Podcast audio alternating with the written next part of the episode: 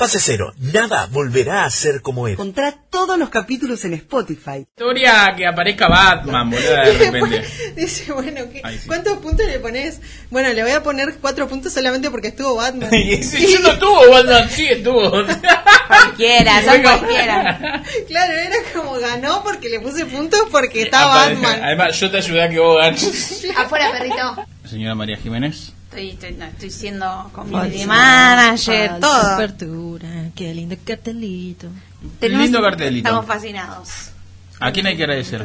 A Sergio Levato, por supuesto. ¿De qué estamos hablando para el que se pregunta? ¿De qué carajo están hablando y no me hacen parte?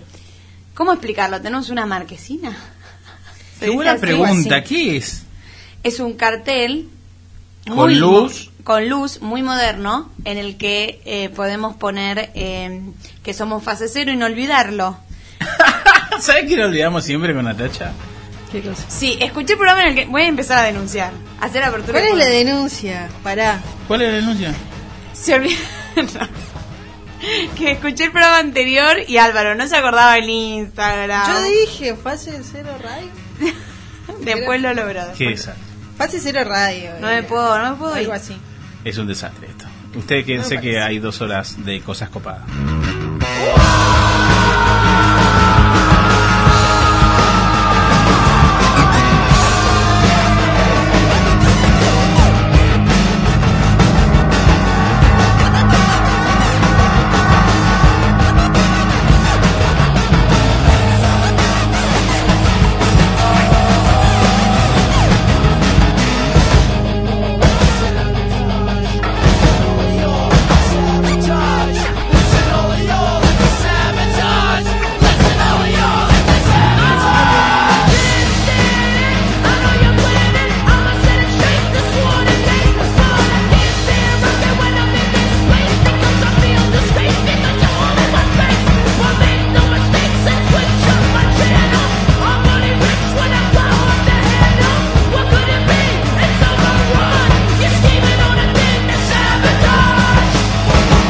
Bienvenidos a Fase Cero, nada volverá a ser como era, programa número 25. Mi nombre es Álvaro Garay. Estamos grabando desde Buenos Aires, Argentina. Y si estás escuchando este programa por primera vez, te pido que banques, bancanos los trapos. Mientras Jiménez se quema con el mate, eh, te pido que nos banques los trapos. Son dos horitas. ¿No querés clavarte 120 minutos? Quédate ahí, no sé, media hora, media hora esperá, bancá la presentación, escuchaste un par de temas, eh, escuchaste la columna, el juego, vas a ver que se te va, se te va. Y si querés, y vos decís, bueno, hoy no, pero me gustó lo que están, lo que están haciendo, te, lo que te propongo es que vayas a Spotify y busques allí como Fase Cero Radio. Eh, en realidad fase cero y vas a encontrar todos los capítulos. Son 25 obviamente con este y así seguiremos sumando. Eh, es un programa de magazine que habla un montón de cosas eh, y como decía la presentación hablamos muchas boludeces en serio. Eh, y no estoy solo, estoy acompañada de dos profesionales eh, muy buenas que hoy no pudieron venir y tuvo reemplazo. Por un lado, ah, cómo cayeron, ¿no? Por un lado, María Jiménez y por el otro, Natacha Grabre Camors. Sí, escucharon bien el apellido, es Grabre. Eh, Camors es chaqueña y la otra eh, nacida en Bahía Blanca, pero en realidad le mintieron y nació en Capital. Bueno, ¿cómo están? Saluden a la gente desconocida que nos están escuchando desde alguna parte del fucking mundo. ¿Por qué pones en duda el nacimiento, el lugar de nacimiento de la señorita? ¿Y por qué? Ah, o sea, no, no, le- ¿Y no por es el, el profesionalismo, es el lugar de nacimiento. Igual de Total- nacimiento, el, ¿por qué nos ofendiste? Ya arrancamos así. Es básicamente lo que sucede ofensa. siempre. Arrancamos con ofensa. Bueno, ¿cómo están? Bien, bien, yo los extrañaba, así que estoy contenta de volver porque, bueno, el programa pasado yo no estuve. Sí. Y bueno, ¿Dónde como fue? soy narcisista, ¿Por voy qué? a decir. ¿Por qué se fue a, a Estados Unidos si no se puede salir? Me fui, fui a comprar ropa Fui a ponerme en la dólares, vacuna. fui a ponerme la vacuna y volví. No. Porque en este país no se puede. Y acá no se, no se vacuna quien no quiere. o algo así. No, yo estaba, tenía mucho trabajo, otros trabajos que Más hago. importante. No, más urgentes en ese momento, entonces bueno, tuve, fui ausente con aviso. Ausente con aviso. Muy bien, perfecto. Ya me va a contar de qué. Igual se descuenta el columna. presentismo. Se Sí. descuenta del presentismo, claro que sí, claro que sí. ¿Quién sería peor jefe de nosotros tres? Álvaro. no lo pensó. ¿Sabes por qué? Porque Álvaro es el típico jefe que vos estás escuchando lo que tenés que hacer y no te lo sabe decir con claridad. Pero Nata, ¡Cualquiera! no, pero porque las consignas no son claras. Pero por otro lado, Nata sería muy estricta, así a cara de perro te diría, Nat- se te da cuenta Nata el sería flor de forra, boludo. Sí, y yo, yo creo que también. A menos que seas un perrito, no sé, ¿eh? porque si es un Tipo, perro... no, bueno, pero bueno, para... El perro no te teclea. Imaginá, le ponemos una corbatita Una y también corbatita trabaja con nosotros. ¿Cuál es la mejor excusa cuando llegas tarde? Pero la que funcione, ¿eh? Tipo, que no, te, no entran en, en, en- en indagar a ver si le estás mintiendo. Y viste cómo está el subte.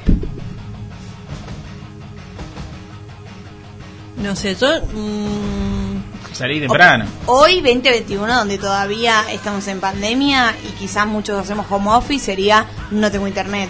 claro, a mí anda mal Esa internet. es buena. Yo igual siempre traté de buscar trabajos donde no sea tan importante el horario, porque ya sé que no lo voy a cumplir. Entonces como... Pero bueno, no, no, no, nada no existe eso. Ese Sí existe. hi- el hipismo se acabó. No, no, no se acabó.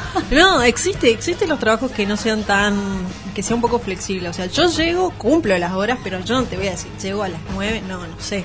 Puede ser que llegue a las nueve, puede ser que llegue después, puede ser que llegue antes. No quería los compañeros esperando a Nata. Puede Depende. ser que a Bueno, pará, me, me- me era muy difícil explicar llega, esto. ¿eh? Era muy difícil explicar esto cuando yo, o sea, trabajaba de fotógrafa y era en un evento. Y el evento empezaba a cierto horario.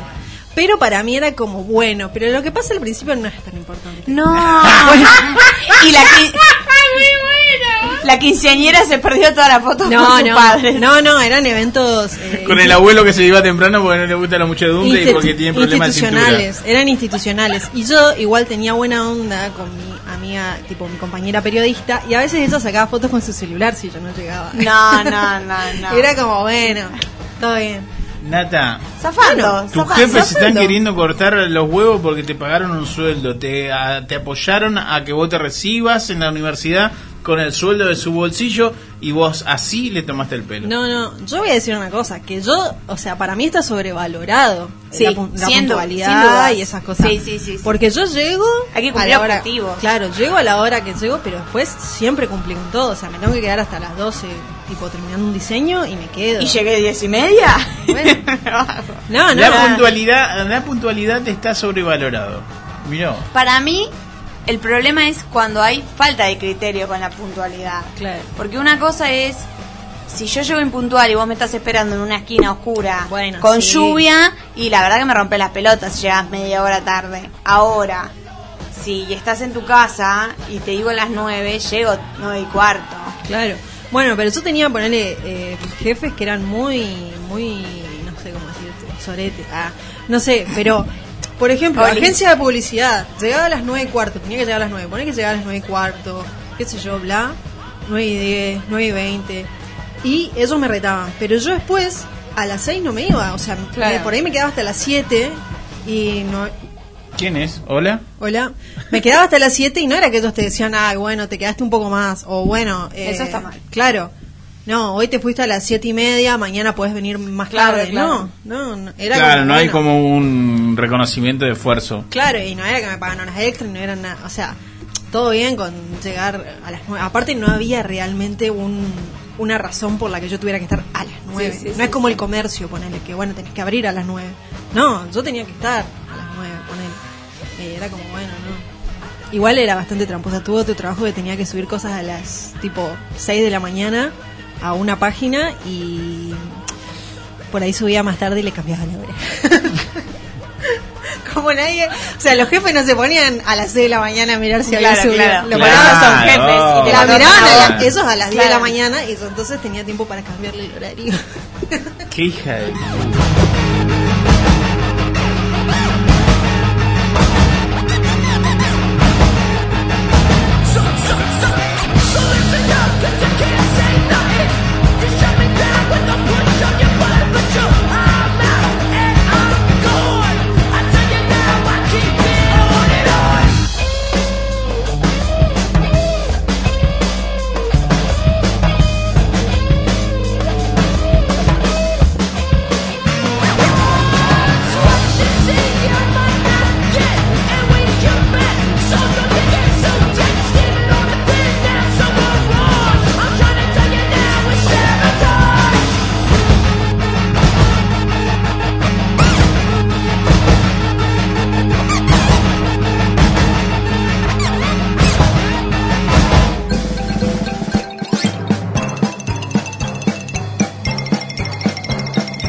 Señores, vamos a jugar al tabú. Este juego es muy sencillo. Eh, cada personaje representa una persona. Cada persona representa un personaje. No estoy explicando el juego. Está explicando El- otro juego que todavía no sabemos cuál es. Y el juego se trata de tratar de adivinar lo que dice el tabú, por eso se llama tabú. Hay una palabra y nosotros vamos a jugar a- con los sinónimos y vamos, por ejemplo, queremos decir piedra, vamos a decir eh, suegro, vamos a decir No. No. marcador de punto Claro. izquierdo, Canción suplente, del laberizo. el matón. De rasguña. El matón, eh, lo que utilizamos para acariciar a la policía distante. Creo que es la explicación que no explica. El punto es que la aplicación de celular de ultimísima generación nos va a dar una palabra y nos va a dar otras palabras prohibidas que no podemos decir para que los demás adivinen de qué palabra se está hablando. Quien adivina se lleva dos puntos, el que hace adivinar se lleva uno. Y fue lo que yo expliqué. Te estoy cerruchando el piso. Ay, Natacha no entiende que estamos haciendo radio. Natacha, silencia tu Tu celular. celular habla Y todo el sí, tiempo. pero no, pero solamente dijo ri, ri. Los equipos, señorita María Jiménez. Son Tortugas Ninja de la mano de Natacha Kerper Huracán Bebé, Álvaro Garay. ¿Cómo Yeah. es el sonido? Y dale, y dale, y dale, grupo, dale. Ahí está. Sea el de todos los. Y Alex Mac, María Jiménez. ¿Quiere contar alguna anécdota que haya llegado de España con un italiano gritando de fondo fútbol? ¡Eh, gol, gol! El fideo se te, te está pudriendo y con otra versión castellana, argentina, rioplatense.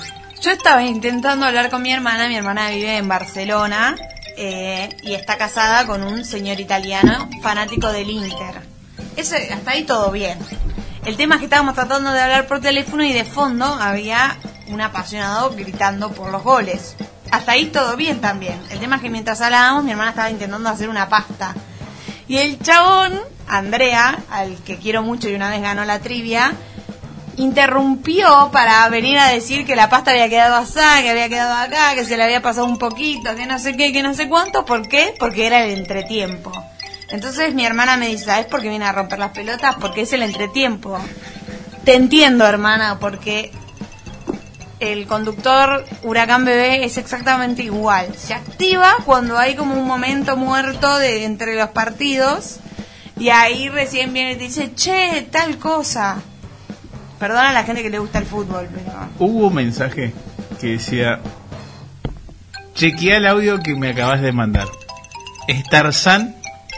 Tratando de hacer un plan cuando mientras ve un partido de fútbol. Bueno, entonces yo mañana... ¡Gol! Y entonces, bueno, eso y... No, así. Mira el partido y después manda audios. Bueno, basta, a jugar. A jugar, a jugar. a jugar, bueno, ¿qué hago? Claro, porque yo estaba como, bueno, esta anécdota, ¿dónde va? Ah. Porque Y si para yo no veo fútbol. Y para que Nata lo diga, y para que Nata nos diga dónde va la anécdota, Ah, dale, estamos en el horno. Y, Y pero- no es mío eso, Jimena. Jiménez. El celular de Natacha Graver Camor se pone mi amor en el nombre de la contraseña. No, Bueno, Recuérdelo, si ¿quién le van a robar el celular es Vos. mi amor la contraseña. ¿Quién empieza? vos, ¿no? Bueno, Vos. es- La arranca la señorita Alex Mac. Alex Mack. Empieza. Empiezo. Qua giù al quartiere non c'è più un cane, smetti di cacciare quando non c'è più fame. Sto capitolo non è finito, la facciata è vuota come il mio frigo. Che ne sai amico? Quanto costa questa merda che ne sai niente? Costa sangue alla gente, per la gente, dalle strade, per le strade, mette un frate contro frate. Come fai? Come questo posto rende ste persone avide, aride, fiori morti su una lapide, anime al giro, dentro al traffico su cellulare, come se non ci fosse meglio da fare, dentro me un mare. Scrivici i nomi dei miei amici sopra le panchine, Dio ricordati di queste rime. Io non mi scordo da dove sono venuto, manco morto, senza bagagli, solo all'aeroporto. Hoy, ¿de qué va a hablar su columna, querida María Jiménez? Hoy traje un librito que tiene unos años ya, que se llama Prohibido suicidarse en primavera. Es una obra de teatro de Gran Casona. título, ¿eh? Gran título. Muy gran título. Qué bien que hablo. Sí, sí, sí, se nota. Es la mujer de la literatura, usted, claramente. Y muy lindo libro. Muy lindo libro. Lo. Bueno, después te cuento. Bueno, tranqui, eh, si usted vaya y vuelva, eh, caliente el agua del mate y regrese. No, bueno, no, quiero decir que lo- es una obra de teatro, que es algo que quizás yo no suelo leer y por ende no suelo traer, pero este lo leí en el secundario y después lo, me lo reencontré eh, años después, eh, más grande y lo seguí disfrutando desde otro lugar, así que lo recomiendo mucho y todavía se consigue. Muy bien, perfecto. La señorita Natacha Grabre Camors, eh, hoy con qué nos va a su columna, por qué, Eh, cuándo, dónde. Cada vez hablábamos peor. Peor, sí, yo Sí, creo, sí, sí. ¿sabe qué me está faltando? Eh, volver a los libros. ¿Cómo, perdón? Tengo que volver a, a las lecturas. Ah, puede ser. Y sí. O comer más hierro. Ah. Para el cerebro, boludo. No sé qué digo. A veces que a veces estás muy cansado. Sí, sí, eso es verdad. Eh, su columna de multicosas, Audiovisuales. de audiovisuales. gana tiene. No, no quiere, no quiere buscar la palabra. Eh, Eh, audiovisuales. Audiovisuales. No, traje dos pelis que estuve mirando estos días. em, son dos pelis que se pueden conseguir en Netflix y dos pelis argentinas. La verdad que hay una que no sé si me gustó, todavía la estoy pensando porque tengo muchas cosas que pensar sobre esta película, pero eh, la recomendaría para que, qué sé yo, la, la vean, la vean y, y reflexionen un poco sobre eso. Tipo, tiene muchas cosas para ver. No sé si me gustó, por eso te digo, pero la recomendaría. Y después, que es eh, una película que se llama Rojo, de Benjamín Naish- Nashai, Nashai, no sé cómo se dice el apellido. Ujú. Y la otra película... Ah, donde Lali se encama con el director. No, primero es Esa un es Sky desubicado y segundo es, es una miniserie española que todavía no salió. Claro, no te metas con la religión marzo. de las personas. Perdón, Nata, continúa. Sale en marzo eso. No, una película se llama Rojo. No sé por qué se llama Rojo. Bueno, Y para Lali se llama Sky Rojo. claro. Bueno, te retaron. Con Lalino. Bueno, y la otra peli es eh, una que sí me gustó. Me gustó bastante. No sé muy bien por qué, pero me gustó. Se llama El Otro Hermano.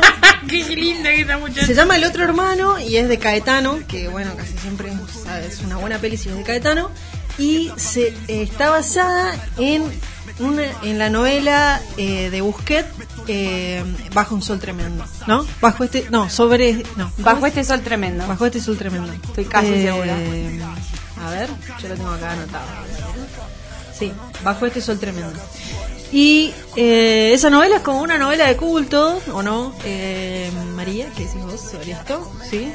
Habías traído una, un otro libro Yo, de le- Busquet. yo traje de Busquet eh, Magnetizado. eh, magnetizado. Sí. Bueno, el tipo es como medio de culto. Esa novela eh, Bajo un sol tremendo es medio de culto.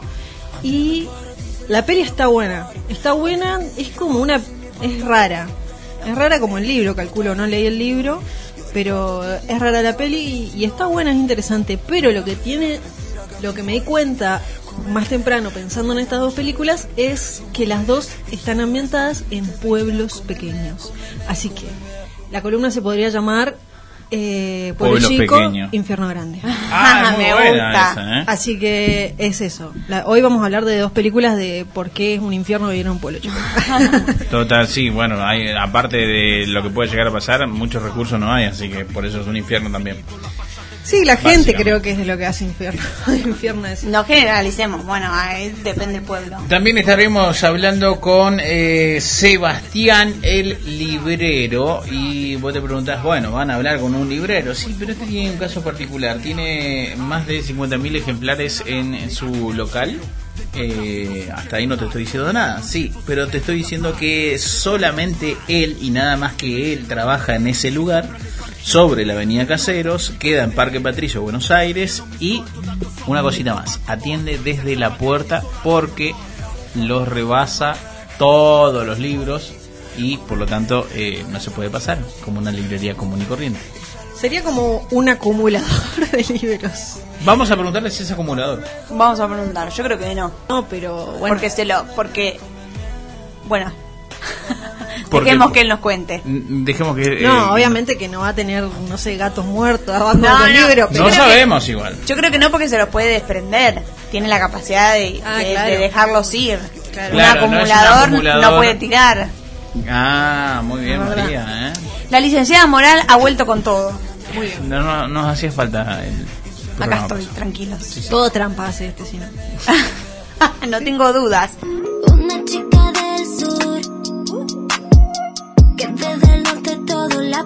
Es la reina de la calle y no necesita nada caro.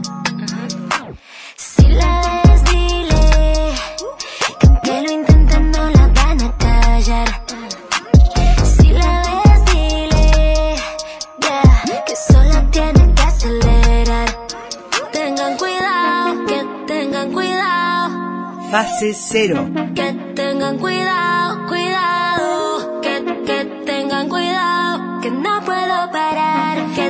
tengan cuidado, cuidado. La ligera, chiquita y veloz, pura dinamita, todos dicen que soy. Oh, a lo mío represento a donde quiera que voy, desde cero. Todo lo que tengo es mío desde cero. Nací con brillo, pero sin dinero. Para ganarme sola el mundo entero. Eso es lo que quiero. yeah. Tengan cuidado, que tengan cuidado. Que, que tengan cuidado, cuidado. Que, que tengan cuidado, que no puedo parar. Que tengan cuidado.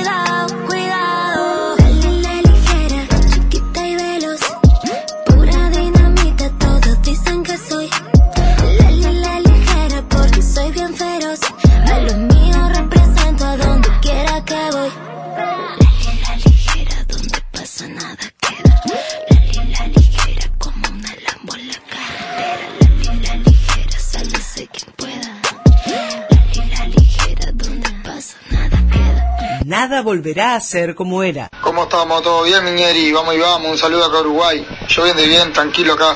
¿Vos cómo estamos?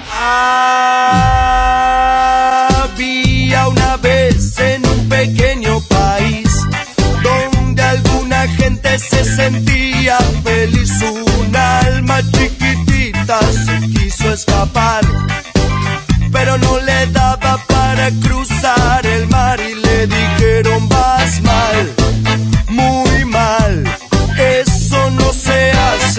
tenés que pensar y pensar. Con hambre no se puede pensar.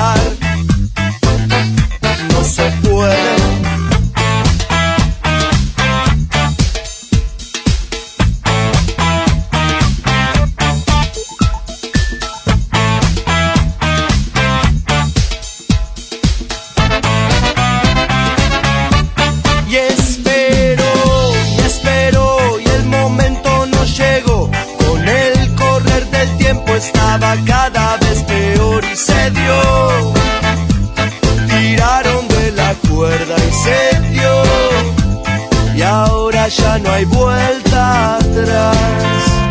Todo vuelve a ir para atrás. Ya no está consciente atrás y ahora ya no hay vuelta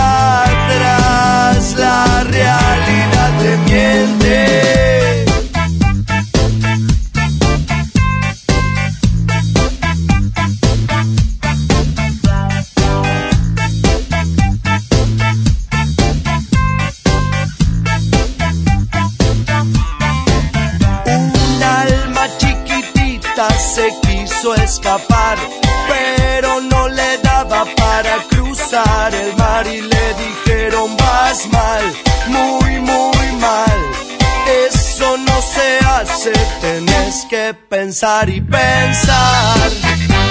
Con hambre no se puede pensar. No se puede pensar.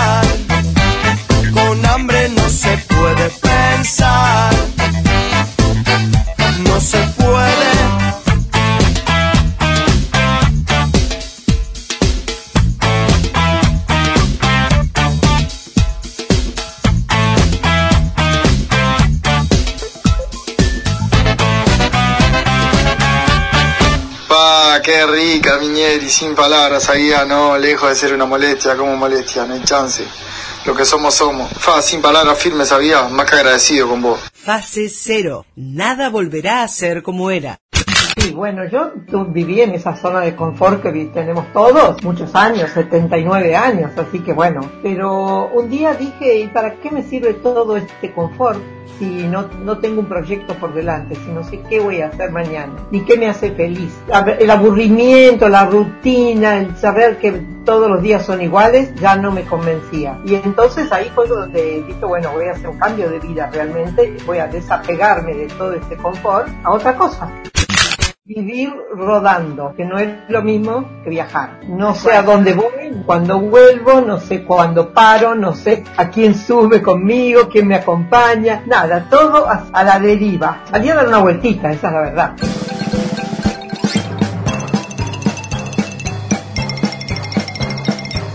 Bueno, se puede comer frito, se puede comer Papas. olla. Milanesa.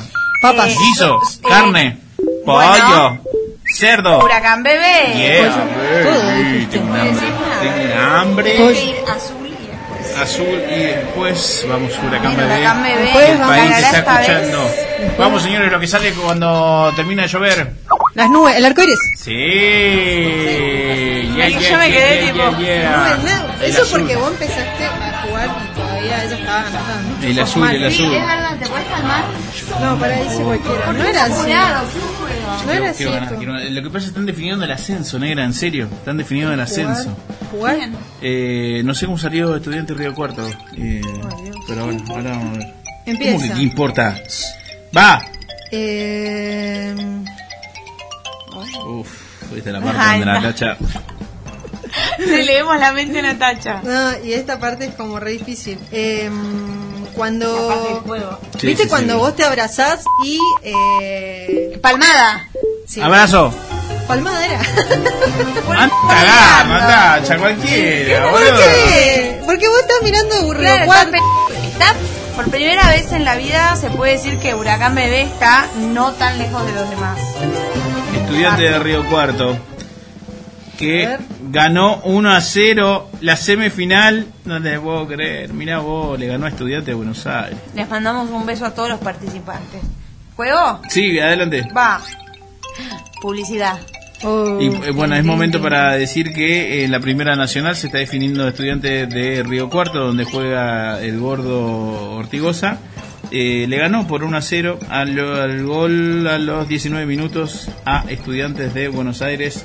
Repetimos, primera B nacional. ¿Los que juegan tienen que ser estudiantes o no? Buena pregunta. Buena pregunta. Eh, la respuesta es no. Bueno. ¿Puedo proseguir? Siga, siga. Como los jugadores de River no tienen que ser millonarios. ¿Eh? ¡Eh! Muy sí bien, muy Sí, bien, sí, sí. Jiménez. Acá ponen alguna música que inteligente es esta chica. Pero Dale, van sí puede ser, tienen que ser gallinas. Siete minutitos, eh, Platense gana 1 a 0 a Rafael. Dale, nadie le Vamos. importa. Eh, no, va.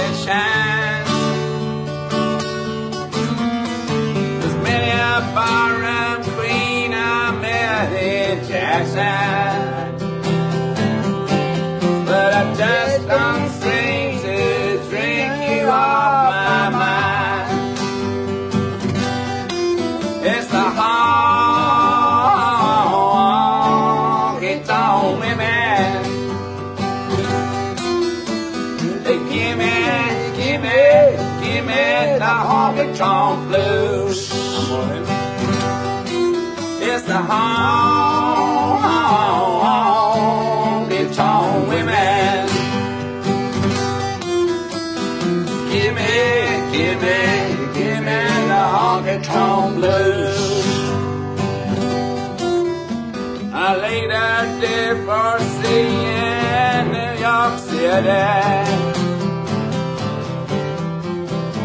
Had to put up some kind of a fight.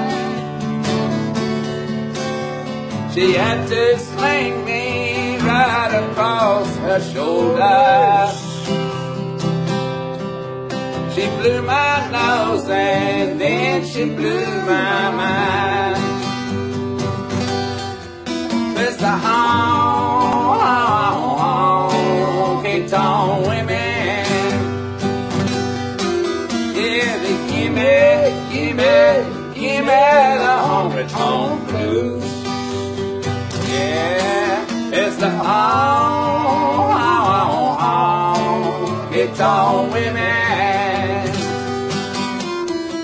They give me, give me, give me the honky tonk blues.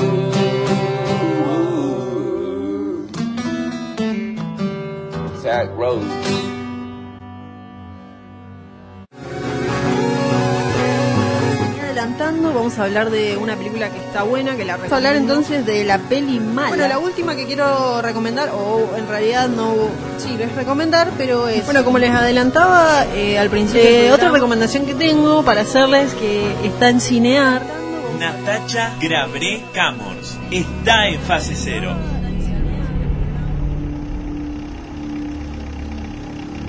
Duarte, pase rápido. Lo único que vos tenés que reconocer.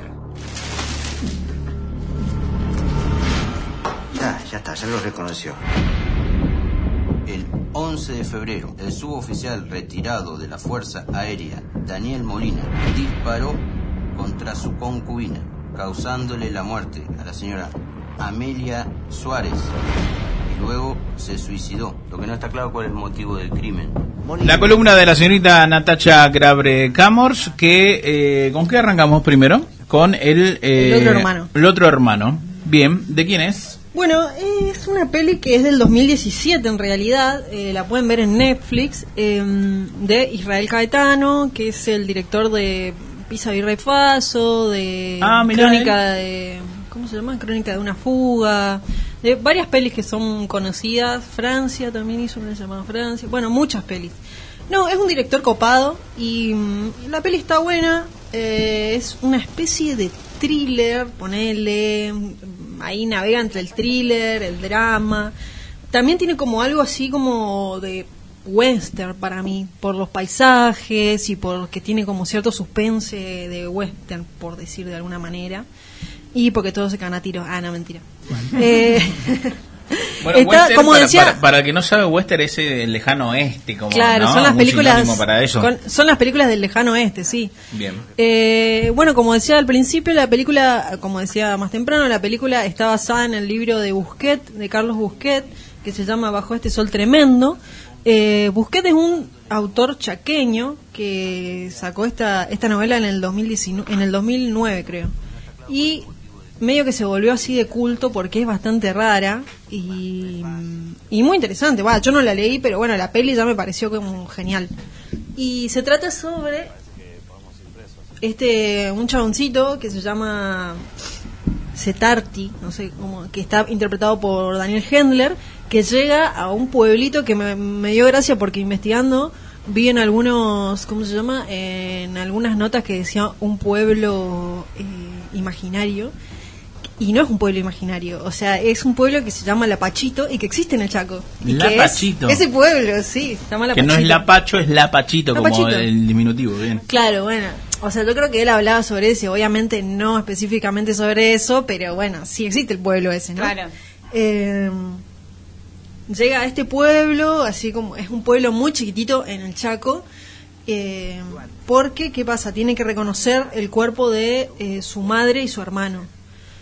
Y, o sea, cuando llega al pueblo se encuentra con este tipo, eh, Duarte, que está interpretado de una manera magnífica para mí. Como que lo que tiene muy buena la peli son las actuaciones. O sea, eh, está interpretada por Leonardo Sbaraglia. Vos ves ese personaje y decís, o sea, qué ser despreciable, pero realmente despreciable, pero a la vez es como que tiene un humor negro, no sé, te, te dan muchas sensaciones, pero generalmente de desprecio. Y la mayoría de los personajes son como muy, muy raros, deformes y despreciables. Así que es una película que vos decís, ¿qué onda estos personajes? ¡Qué horror! Eh, y que son, o sea, para mí tienen do- dos motivaciones. O son una persona, eh, ¿cómo se llama? Cruel, porque vos los ves y actúan así como muy cruelmente o indiferentes, muy indiferentes. Y después también puede ser que estos indiferentes se conviertan en crueles. O sea, esas son las modalidades que hay de los personajes. Es como muy raro. Bueno, eh, aparece T.C. Tarty, que, ¿qué pasa? Lo llamó Duarte, o sea, Leo Baraglia lo llama a y le dice, vení, tenés que reconocer el cuerpo de tu hermano y tu madre. Eh, entonces este chabón se viene de Buenos Aires al pueblito ese y el tipo le dice, bueno, vení, reconocerlo. Que te muestra a los dos cadáveres que tienen un tiro en la cabeza cada uno, un escopetazo en la cabeza. o sea, obviamente que él no reconoce nada porque le pegaron un escopetazo en la cara a la madre y al hermano. Y bueno, nada, es muy bueno, muy gracioso porque el tipo le dice, bueno, ahora te voy a mostrar los cadáveres y le dice al chabón que está ahí en la morgue, le dice, pasame el balde. Y le da un balde a Hendler y Hendler tipo lo mira qué onda y cuando sacan la manta de los cadáveres el chabón se pone a vomitar obvio. Es muy gracioso. Bueno eh, así como que tiene ese tono en la película de repente como que estás en un lugar o sea te hace te, te mete en un ambiente horriblemente caluroso, como es el Chaco, pero un calor que todo el tiempo todos están como muy transpirados y Muy sucios. molesto, muy molesto. Muy molesto. Con tierra y calor. Tierra de calor pegado, todo el tiempo están muy transpirados, o sea, posta que me sentí, ay sí, eso es el Chaco.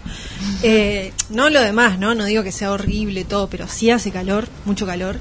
Y, y tierra. Y después también hay como una fauna de bichos horribles por todos lados, así esos bichos como que decís, eh, no es solamente en el Amazonas que hay estos bichos gigantescos. En Chaco también te encontrás con esos bichos así como medio jurásicos, no sé, viste, como un- unos escarabajos gigantescos. Bueno, nada, como que a- la ambientaron muy bien a la peli, me parece, porque te da todo de un pueblo raro. Pero lo más loco es que en- eh, vas llegando a este pueblo y este tipo, bueno, Duarte, bueno, obviamente como le digo, un personaje súper despreciable, pero que a la vez te das cuenta que ese personaje existe. O sea, vos conocés a alguien así.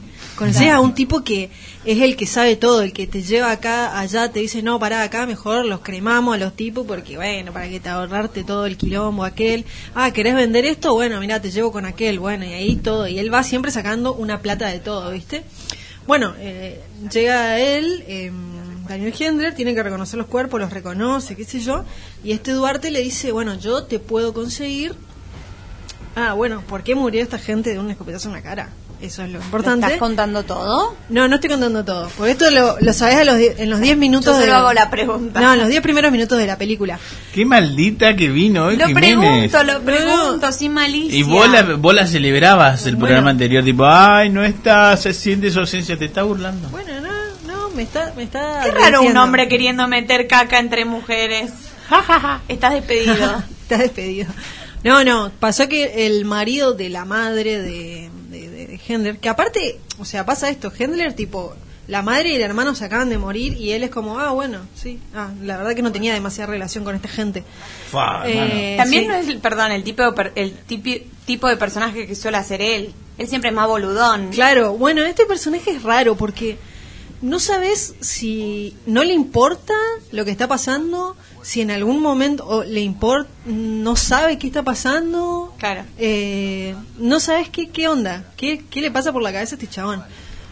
Y aparte, vos llegás al pueblo y empezás a conocer tipo los diferentes personajes que van apareciendo y qué sé yo, y te parece que todo es como alguien me va a cagar. Es obviamente que la gente me está por cagar. O sea, todos te parecen cagadores, ¿viste? Como que vos llegás al pueblo y te sentís un. eh, como un blanco fácil. A veces pasa en las grandes Claro. ciudades que Sí, vos decís, obvio, obvio. "Mm, con Uh, este, mm, tengo El cuidado con primero este. que me llegue me caga. Claro, tengo que tener cuidado con este, con este, con este. Bueno, en este pueblito pasa eso, como que todos los personajes que van apareciendo son tan raros y tan con según pareciera que tienen segundas intenciones que bueno, este chabón está como, "Mm, ¿qué onda acá? Mm, no sé, mm". bueno. ¿De dónde va Hendler al Chaco? Porque Él está, en Buenos Aires. Ah, está en Buenos Buenos A- está en Buenos Aires y la verdad que, bueno, lo echaron del trabajo, qué sé yo, no tiene nada que hacer, entonces se va, dice, bueno, voy. A ver, bueno, porque aparte le dicen venir a reconocer los cuerpos, tenés que venir. Eh, bueno, y, y él dice, bueno, ¿qué onda? ¿Qué sé yo? Eh, paso y e- este Duarte le dice, eh, el marido de tu mamá, porque tu mamá se volvió a casar, el marido de tu mamá era un ex militar y nada, se volvió re loco, le pegó un tiro a tu mamá, le pegó un tiro a tu hermano y se pegó un tiro a él. Chao. Es, es corta esa. Que lo que me parece re loco a mí también es que eh, esas historias repasan en el interior y es como, bueno, qué sé yo, sí, no sé si despiertan grandes... eh, A tantos sonidos, ¿sí? Tanto es ruido. Como, que- ruido, es como, bueno, sí, le pasó Entiendo. esto. Bueno, nada, y el tipo le dice, mira, yo te puedo conseguir un seguro de vida de- del tipo este. No sé qué, bla, bla. Y bueno, dale, qué sé yo. Tipo, empiezan a hacer chanchullos, que Duarte lo mete a él a hacer todos estos chanchullos, qué sé yo. Bueno, una parte para vos, una parte para mí, qué sé yo, bla, bla, bla. Bueno, no sé, te empiezan a contar aparte las otras cosas que hace este Duarte, porque encima el chabón secuestra gente. No, es horrible, horrible todo lo que hace. Y vos decís, ¿por qué pasa esto? Claro. No, no, no, horrible. Bueno, nada, no voy a contar mucho más porque sí pasan un montón de cosas horribles, pero está muy bien interpretada, es eh, súper entretenida, interesante y también que vos decís, ¿qué, qué pasa acá? Porque o sea, de ciertos momentos es desconcertante. Por ejemplo, hay un momento donde hay una vaca que golpea la puerta del, de, de Hendler, que está como quedándose en la casa de- del hermano. Y vos decís, ¿para qué pasó esto? no sé.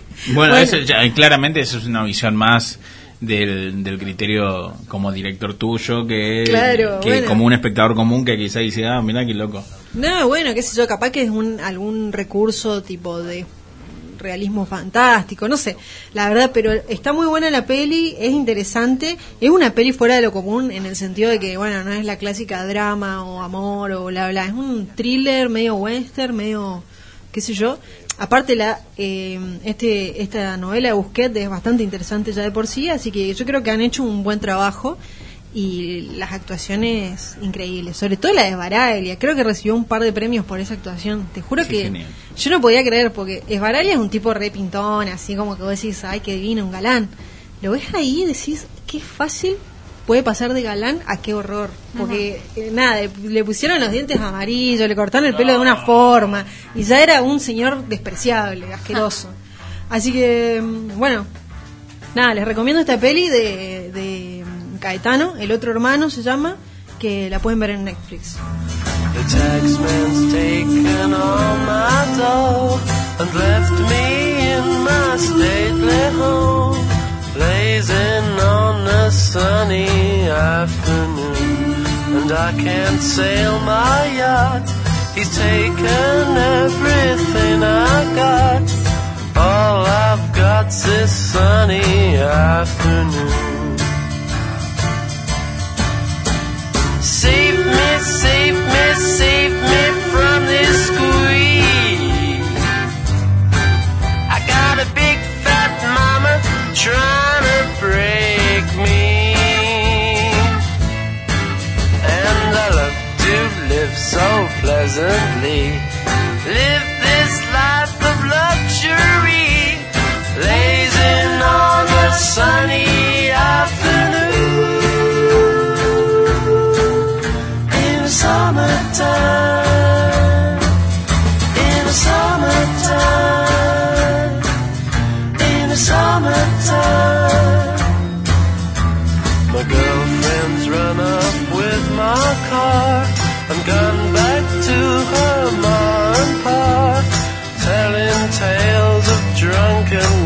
and cruelty.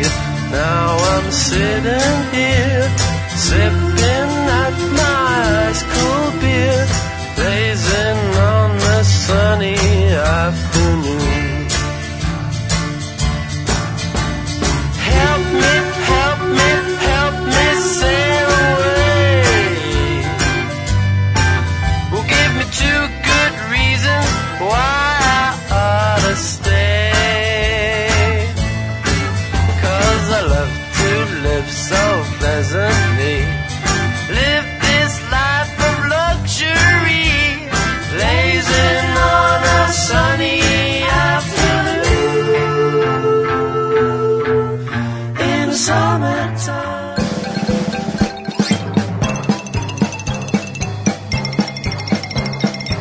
Saludo Bueno, a la señora de Medrano. Hice algo, hice algo en contra de la ley.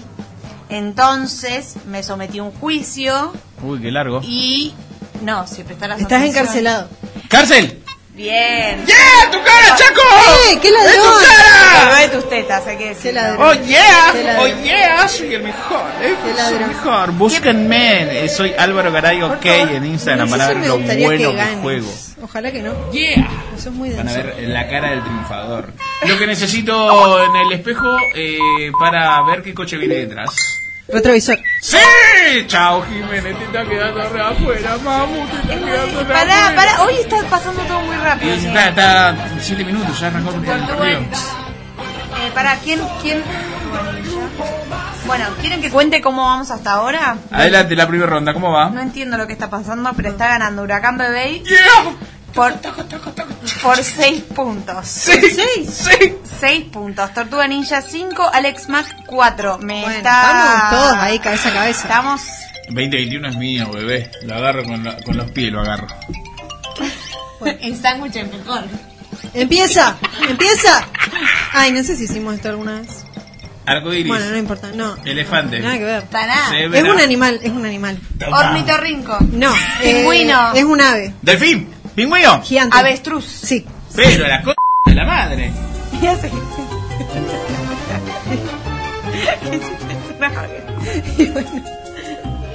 Va. Desde Buenos Aires, Argentina, fase cero jugando el tabú. Lo mismo, cometí un delito y no quiero Calabozo. que me pesquen. Entonces eh, salgo corriendo. Pero Huye. atrás mío viene... Persecución. La policía, policía, policía, Persecución. policía, Persecución. Yo te hago toda la historia. Está re bien, man. Uy, huracán, pasó lo que iba a pasar, se quedó atrás. Ah, vas a ver una toma al día, vas a ver. Vamos a jugar, señores. Empieza eh, lo que estamos realizando en este momento. Un programa. Que no es un juego, ni es un programa de radio, ni es un podcast. Periodismo. No, estamos. Noticias. Jugando. Ay, va por ahí. Eh, Sí, Tabú. pero el duelo por los puntos se llama. Competencia. ¡Sí! Llega Alex Mac. Ah. Mejor de 15, señores. ¿Quién está ganando? Está ganando Alex Mac. Ah, se ha hecho justicia. ¡Epa! ¡Epa! Segundo, eh, Tortuga Ninja. Y cómodo en el tercer puesto, Huracán Bebé.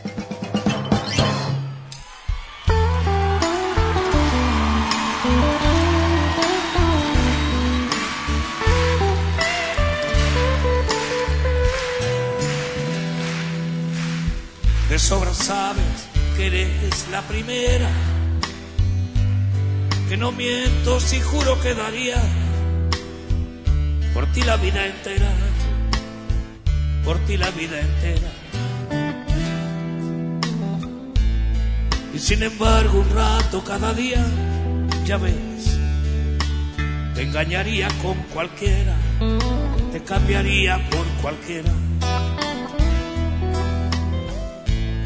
ni tan arrepentido ni encantado de haberme conocido, lo confieso. Tú que tanto has besado, tú que me has enseñado. Sabes mejor que yo que hasta los huesos solo calan los besos que no han dado, los labios del pecado. Porque una casa sin ti es una embajada. El pasillo de un tren de madrugada, un laberinto sin luz minutito. Un velo de alquitrán en la mirada. Y me envenenan los besos que voy dando. Y sin embargo cuando duermo sin ti, contigo sueño. Y con todas y duendes a mi lado. Y si te vas, me voy por los tejados, como un gato sin dueño.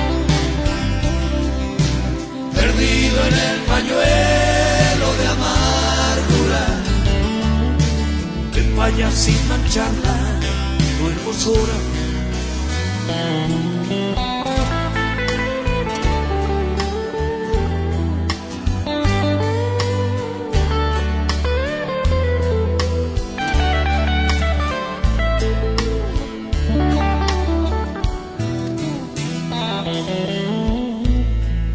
Debería contarlo Y sin embargo, cuando pido la llave de un hotel, y a medianoche encargo un buen champán francés. Y cena con velitas para dos, siempre es con otra, amor, nunca contigo, bien sabes lo que digo. Porque una casa sin ti es una oficina, un teléfono ardiendo en la cabina, una palmera en el museo de Tera, un éxodo de oscuras golondrinas. Y me envenenan los besos que voy dando. y sin embargo cuando duermo sin ti contigo sueño. Y con todas si duermes a mi y si te vas me voy por los tejados como un gato sin dueño perdido en el pañuelo de amargura mancharla tu hermosura y cuando vuelves hay fiesta en la cocina y bailes sin orquesta y ramos de rosas con espinas. Pero dos no es igual que uno más uno. Y el lunes al café del desayuno vuelve la guerra fría cielo de tu boca el purgatorio. Y al dormitorio el pan de cada día. Y me envenenan los besos que voy dando.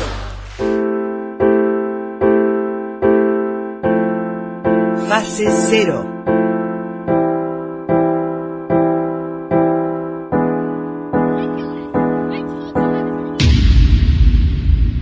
Nada volverá a ser como era.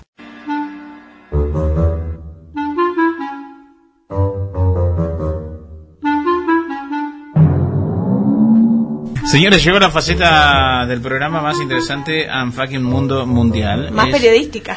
más periodística, la Porque más relevante. Estamos informando.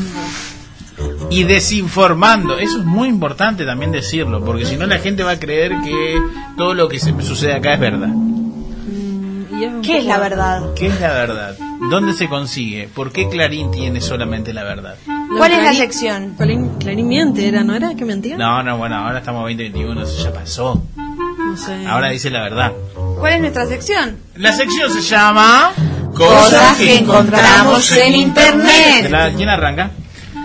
Eh, ¿Arranca usted, Natacha, que la Sí, arrancamos? arranco yo. La señorita Chaco va a arrancar con la sección que a más de uno le gusta esta sección. Escuche, preste atención, es una linda parte. Vamos. Bueno, esta noticia es algo que, no sé, yo la leí, me pareció medio... Porque acá lo que importa son nuestras opiniones sobre la noticia, no la noticia. en sí. obvio. Entonces yo primero digo qué me pareció. y después, Y después la cuento de noticia. qué se trata. Es como la película, ¿no ves? Que digo todo primero que me parece y después digo de qué se que trata la porquería. película. Bueno, no, un collar que traduce ladrido de perros y emo- en emociones. Los Cualquiera. ladridos en emociones, no. Cualquiera. Ahora puedes averiguar qué dice tu perro cuando ladra, o al menos sabrás cómo se siente. La startup surcoreana Pet Pulse ha creado un collar inteligente que puede identificar cinco emociones en perros utilizando tecnología de reconocimiento de voz, habilitada por una inteligencia artificial. El collar también tiene un sensor de acelerómetro que puede rastrear la actividad de tu perro y calcular las calorías que ha quemado durante el ejercicio. Eso no sé qué. El collar Eso me parece más creíble. Sí, el collar utiliza, porque eso es como los que tenemos nosotros, utiliza un algoritmo patentado en combinación con una base de datos de más de 10.000 muestras de ladridos de 50 razas de perros en cuatro tamaños diferentes. Cualquiera, boludo. Para detectar, para, para detectar que, se, que siente tu perro con una tasa de precisión del 80%, según afirma en su web. Bueno, las emociones que podemos identificar Sí, del perro. ¿cuáles son? de A las ver. perros son eh, feliz, relajado, ansioso, enojado y triste. O sea, si vos le mirás la cola, ya sabés lo que está pasando. O si está feliz, si está enojado. Acabas de perder plata si compraste eso. No, igual de todos modos voy a decir esto. Yo igual lo compraría. Porque No. quiero tener certeza. Porque por ahí está moviendo la cola, pero no sé, está ansiosa. Tipo, estoy, en pelota, no sé qué mueve la cola por la duda. Claro, aparte mi perro no es tanto de mover la cola. O sea, tiene como eh, la, como mi perro es ¿Que un te habla tu perro? No, mi perro es un Sharpei y tiene como la cola en rulo. O sea, como así levantada, tiene un rulo. Entonces, o sea, no es que mueve tanto la cola. Es como si el rulo está más abajo, significa que está más triste. Si el rulo está bien armado, significa que está más contenta. Yo Bueno, ahí tenés. No necesitas el collar No, pero necesito el collar porque quiero saber bien si es así lo que yo Sí, pienso. la tristeza me parece. La Sí. ansiedad es evidente. Es para mí. evidente, De sí. mi perrito, porque ahora yo puedo estar en estas conversaciones. Dios, no acaba más la noticia. Porque tengo un perrito. Bueno, es está, es verdad, porque por ahí la tristeza no sabes. Aparte, dice- La tristeza, no sé si sienten tristeza. ¿Pero qué querés Sí. contar de tu perro, María? Quería decir que tengo un perrito y que la ansiedad es lo más evidente. Cuando él se pone ansioso, aparte mi perro nunca ladra, así que yo no sé si lo van a poder saber por Bueno, el el perro de María tampoco lo era. Mi perro tampoco ladra, es cierto. Bueno, pero te viene con una aplicación que puedes mirar en tu celular, o sea que si estás lejos, estás lejos. Podés estar viendo qué siente Claro, tu supuestamente. perro. Escucha. Así que, escuchá, yo re. Tengo una Yo amiga. re. yo Claro, hay un público para todo, ¿no? Sí, boludo. Tengo una amiga que tiene un robot, un robot para su gato, que es eh, que le da tipo comida y cosas a lo lejos y lo puede mirar. O sea, ella está tipo, no sé, tomando una cerveza y dice, vamos a ver qué está haciendo Gatis. Y lo mira. O sea, Tengamos un límite. Bueno, es ya todo está. lo que pido. Ya está, chicos. y le puede dar comida, le, le pone un botoncito y el, el robot le suelta comida. Ponele. Ya está, chicos. No. Vamos a cambiar. Está buenísimo. Vamos. Sí. Cosas que encontramos en internet. Jiménez. Envían por accidente plátanos rellenos de cocaína a supermercados. Plátanos, para los que no son latinoamericanos, que puede ser, son bananas. Que en realidad no es lo mismo, creo que no, es lo mismo. es Acá me enrosqué. Pero bueno, banana, ponele. Una especie de banana. La cuestión Pará, es el que- otro día comí uno de esos tipo plátanos fritos y son salados, estaban buenísimos. Sí. A mí, a mí no me gusta tanto, pero bueno, está bien. Bueno, pero Sobre es un- mejor que papas fritas. Voy a continuar haciendo Dale, periodismo. ¿qué decís? No, ¿En- no, ¿En no se serio puede. dijo eso? No se puede. ¿Dijo hacer. eso en serio? Chicos, ¿puedo seguir haciendo sí. periodismo? Habla de la cocaína con... Con la Digan banana. si le gusta más la plátano. Dos comerciantes en Columbia Británica, en Canadá, se sorprendieron. Esta es una noticia vieja, pero no tanto. O sea, se sorprendieron en 2019 al abrir en los cajones de, bananas para ponerlas en las góndolas de la verdurería bloques de cocaína, pero bloques y bloques. O sea, uno cu- lo encontró, advirtió a la policía, la policía le dijo, ok, ya vamos, y en la misma zona otro comerciante le pasó lo mismo, también llamó a la policía y fue como, mm, Che, la peor aduana la de Canadá. Sí, sí, sí. Dejaba pasar Así que ya está. Encima en banana, porque viste que hacen tipo lo ponen en café, cosas así para que los perros no lo encuentren. No, bueno, en banana. che. Sí, no solo lo pusieron en banana, sino que se confundieron y fueron al reparto de lo que no tenía que ir, no Ah. sé, al equivalente del supermercado día de nosotros. Eh, encima eran más de 800.000 dosis de cocaína. Oh, ¿sabes la plata que había ahí? Había Sí, mucha plata y ¿qué pasó? ¿Por qué eran noticias viejas? No es que nosotros venimos con cosas viejas, porque acá hay un periodismo serio. Estamos en el 2021, claramente. Exactamente. Sino que los eh, las asociaciones de, de en busca de las drogas, no sé cómo se le dice. De- Asociaciones en busca de la droga. Vecinos, vamos a unirnos para buscar droga. Sí. Me refiero a las fuerzas. Empecemos por la avenida. Ahí hay cocaína en bananas. Vamos todos. La gente me entendió. La. Las, claro, lo que sería la DEA de Canadá, eh, espero encontró hoy o ayer, más o menos, quiénes era como esta red que, que repartían este asunto y que evidentemente se quedó sin trabajo porque lo hizo mal. Claramente, lo- claramente la persona que se equivocó estaba muerta debajo del Tal cual, tal cual. encontramos en internet. Pudo haber pasado otra vez una mujer haciendo noticias de despechada ella. ¿Por qué esta siempre le tocan a Álvaro? Porque estoy opinando como, como opina eh, Natacha con su columna. Decía, eh, se enteró que su novio la engañaba y le llenó el apartamento con purpurina. Una usuaria. No la sacas más. Una usuaria de TikTok se vengó de su novio infiel cubriendo su apartamento con purpurina. ¿Qué es la purpurina? Es una porquería que se- te jode la vida. El glitter, Es, es, como el es glitter. como el glitter. Ahí está. Yo tengo una, un- tengo una amiga que es mamá de una chica adolescente, no Una a- amiga que es mamá. que no voy a dar nombres, pero que un día le dijo todo bien con el glitter, pero te lo prohíbo porque no sale de la casa. O sea, realmente es un dolor de huevos o de ovarios limpiar la purpurina, el glitter. Para mí hay que dejarse ser y ya está, brillante y divina. No, me mato, me mato, me mato acá. En el video se ve a Holly virtiendo montones de purpurina. Que hija de puta, yo vi el video, ahora se lo voy a mostrar. La ¿Lo subió guacha está tirando, sí, está tirando así purpurina por todos lados de la casa, mamá. En el apartamento está multicolor, la sala, el baño, la cama, el living, la alfombra, todo. En el 2001 no es rayar el auto con una llave. ¿2001 o 2021? En 2021, perdón, va de vuelta la noticia, perdón, corten esto. Va, en 2021 no es rayarle el auto con una llave a tu novio, no, es que todo brilla a su alrededor. Así Ay, me encantan los poetas que hacen Es menos notas. dañino, por lo menos. Qué hija de Yo puta. creo que es menos dañino. Acaba el Dañino. punto. Eh, también subió un screenshot con su ¿Un? char- un screenshot. Un- en ¿Es un charla con un shop, sí. Eh, en charla con su ex donde el ex decía, debería haberlo dicho antes, sí, lo siento, pero no lo hice. Ahora, purpurina, eso es realmente infantil. Literalmente hiciste un TikTok y toda mi familia lo vio. Mi hermano está furioso porque la casa era de él. Aquí de fondo voy a mostrar el video. Mirá lo que sé. Tomá, mira, bueno. Pero la gente no...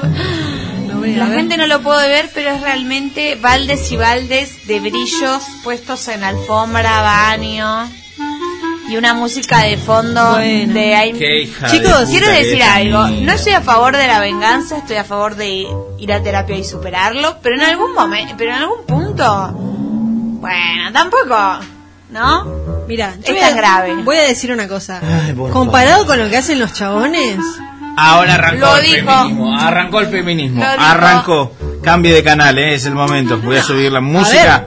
Música. O sea, él, él, él le puso, ella le puso brillitos en la casa, él la engañó, como si fuese como. él la engañó. no la engañó. Más allá de eso, ahí. La engañó y fue tan idiota Sí. que ella se enteró. No voy a opinar porque hay un soldado caído en batalla y yo tengo códigos. ¿Cuál soldado? Ni lo conoce el chabón. Ay, no sé, pero Fuerza, esa hermano. boludez de. Fuerza. Esa complicidad entre chabones que hacen el mundo un lugar horrible, ¿sabes? Troy Green.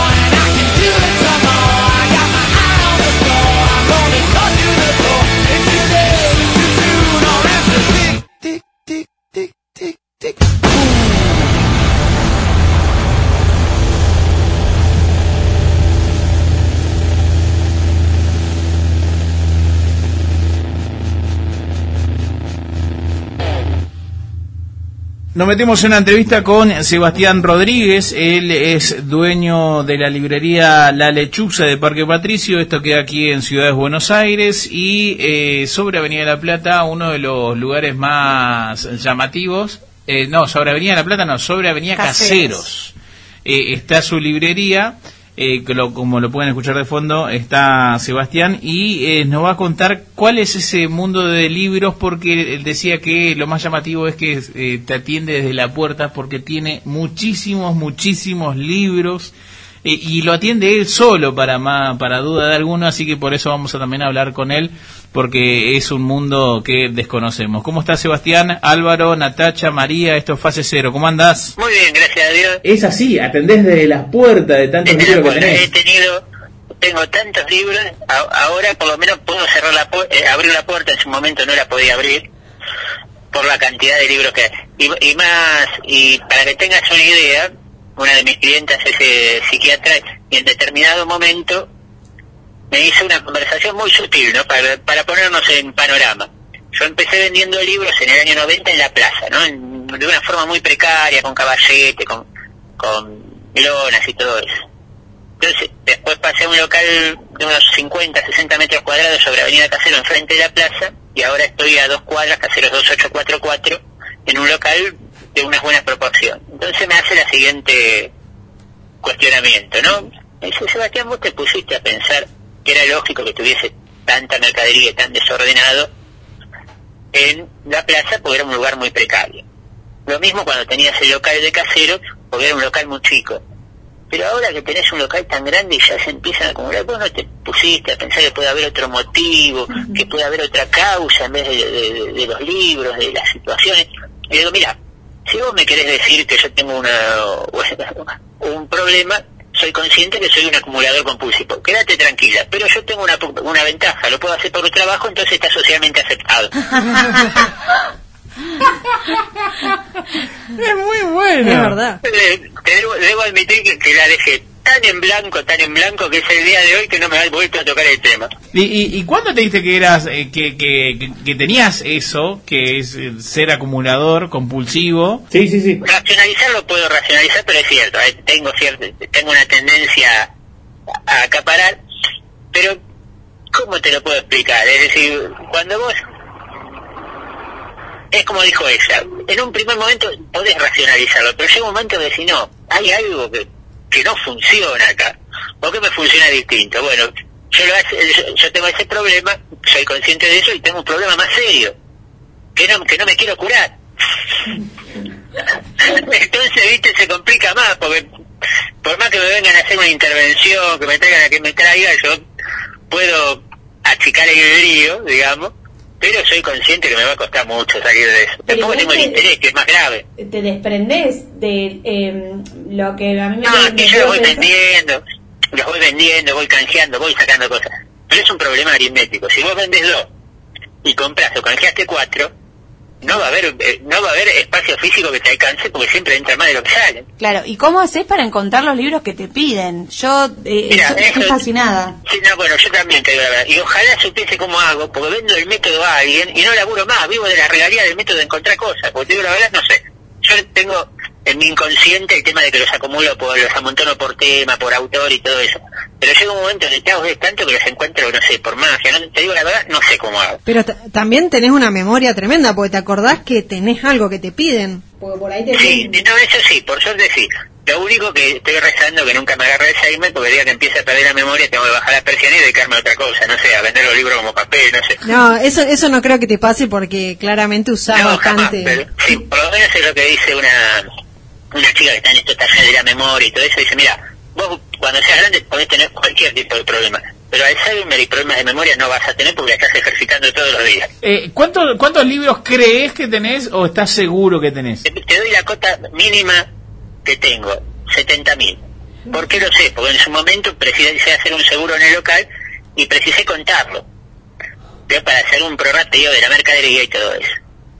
Y en ese momento había 70 mil. Y eso fue hace un rato largo, así que ahora no tengo idea. Y tampoco quiero sacar la cuenta, porque si yo voy a sacar la cuenta de lo que tengo, de la plata que me pidan esos libros, y que a veces me cuesta llegar a fin de mes, como que voy a tener problemas anímicos serios. Y lo loco es que estás vos solo ahí, Sebastián, o, o hay alguien más oculto, un enano quizás. No, si tengo esclavizado a alguien atrás como dándome los libros, no, no, no, no, no llegué a ese... eh, no entré todavía en el neoliberalismo. Eh, pero, pero decimos, abrís vos, atendés vos, cerrás vos. es unipersonal el asunto. O sea, si no está Sebastián, eso no funciona. Exacto, por lo menos esto. Después mi hermano y mi hermana tienen otra librería sobre Avenida Corrientes, Corrientes 1966. Que esa, está- esa es una librería más tradicional, y que también ahorita tiene su, su pirita, pero nada que ver con el desastre que tengo yo. Claro, los de aveni- las librerías de Avenida Corrientes tienen ese ese tema de que encontrás de todo, pero entras al local. Hay lugar para entrar al local. Exacto, exacto. Hay, hay lugar para moverse allá. Acá, por ahora no. Eh, eh, y esto va a seguir creciendo, ¿crees vos? No, no, es decir, no, eh, lo que estoy haciendo es tratar de achicarlo, pero, como te digo, es un... Es como eh, tratar de vaciar el mar con un baile, ¿viste? Decime, ¿tenés al- algún libro así medio raro? ¿Qué, ¿Qué es lo más raro que tenés? Mira, es imposible que un librero no tenga algún librito escondido que le da pena vender. Eso, viste, eh, sí, está bien, hay que admitir que la pandemia hizo que mi selección sea mi- mucho inferior, ¿no? Hay muchas cosas que la pasamos a valores para llegar a fin de mes, pero todavía me queda. De lo que sí te puedo decir, que, que tengo ahora en mente tres, es una primera edición del Alep, de Borges, Mirá. Eh, una edición de, de Doña Petrona, de un libro de repostería que está dedicado por Doña Petrona al que hacía el programa de televisión, al director del programa de televisión. Y después un manualcito de, de impresión gráfica de 1910, eh, que eran todas las técnicas gráficas, de, de todas las técnicas de impresión que había en esa época, que también está dedicado por el autor. Esas son las, digamos, la- la- las tres cositas de la abuela. Y esa no la tenés ahí al, a- al, al alcance de No, las esta, te manos. digo la verdad, es, es decir, de Borja alguna vez me, me ofrecieron comprármelo y la verdad que es como todo, ¿viste? Vos decís sí, pero no, pero después me voy a arrepentir. Entonces, depende de cómo siga avanzando el- la pandemia, puede que lo pasemos a valores, pero por ahora no están los planes. ¿Cómo trabajás? O sea, dijiste que estás trabajando para reducir con la pandemia y más. ¿Cómo- ¿Qué quiere decir eso? ¿Que bajaste los precios? ¿Te metiste dos por uno? ¿Combo? No, mucha compu, mucho WhatsApp, eh, mucho canje, ¿viste? Canje entre libreros, que ahora con el tema de la pandemia tratamos de aumentar el- eh, la cantidad de títulos que tenemos en- a disposición del público, pero tratando de, de no meter mucho dinero. Eh, que así que nos manejamos por ahí. Bien, bien. Eh, para, para aquel que no sabe, eh, Sebastián, eh, un día un día fui a la librería. eh, Porque somos vecinos. Porque somos vecinos, le suelo comprar. Eh, y eh, bueno, vos Sebastián, si- quizás no me conocés, tenés mil de personas que, que te cruzan por día, pero yo sí. No, no, pero, la- pero la, la fotita de WhatsApp la reconocí. Ah, bien. la fotito de WhatsApp te, te diría, no, no tengo ni idea, pero con la fotito Bien. me puedo hacer el vivo. que cuando yo fui eh, tenía un celular que no tenía WhatsApp. Entonces, a la semana o al mes, no recuerdo, regresé porque iba a comprar otro libro y ya me dice, che, le miro el celular y digo, che, ¿qué pasa con el celular? Te lo robaron, imaginé yo. No, lo tuve que cambiar porque me dieron de baja en el sistema porque mi celular no tenía para WhatsApp. Entonces lo obligaron a él a comprarse otro modelo de celular y es por eso que hoy estamos hablando claramente, y- inclusive hoy le sigo preguntando, che, ¿tenés este libro, tenés este otro? Y todas consulta por WhatsApp sin ir hasta la librería. ¿O es mentira lo que digo, Sebastián?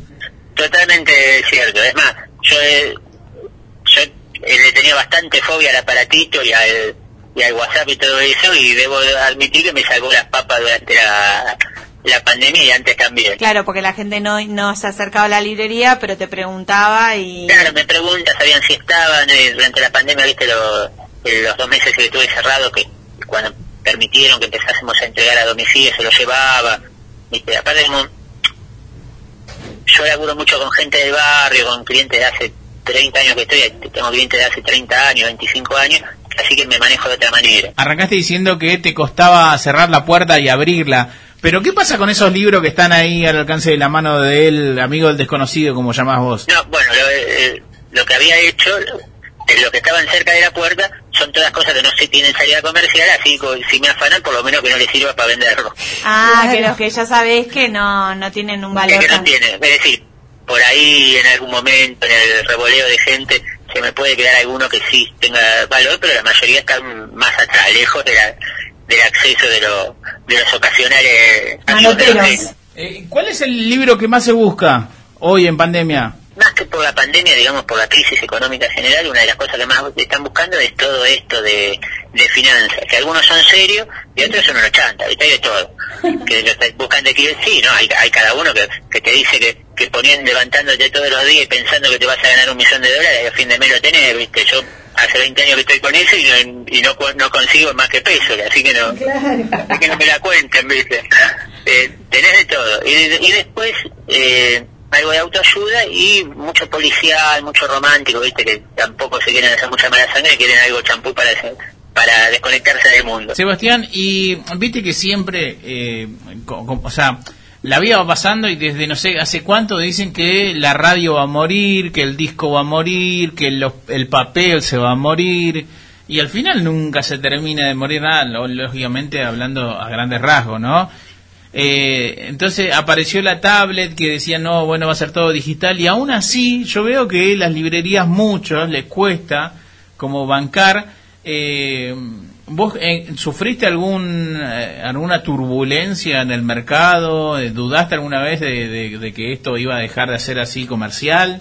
¿Que el papel ya no iba a tener valor? no, pero no, seamos francos, sí, pero no debido a la pandemia, ni a la tablet, ni, ni nada de eso, sino a la, a la crisis económica del macrismo.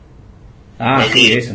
Sí, eso es sí. decir, en este momento sí, yo tuve un año muy feo, eh, te digo más, a ver, eh, yo siempre me he mantenido al día, en el 2015, ni bien subieron todos los impuestos y todo eso, yo estuve un mes, sin, un, sí, un mes que, que no pagué el alquiler, que, que yo en alquilo hace 20 años, jamás me atrasé nunca, y después tuve un año, el 2018, que sacaba lo justo para pagar los gastos del local, ¿viste?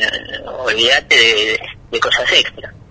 Claro. Pero, eh, y después en cuanto a, lo que- a la pregunta que vos me- realmente me hiciste, que sí, qué impacto tiene la tablet y el libro digital sobre el mercado, eh, digamos, del comercio de libros, tiene un impacto, pero depende de cómo lo manejen. Es decir, lo que realmente puede llegar a destruir el libro es el libro digital trucho, porque el libro digital eh, legal es caro.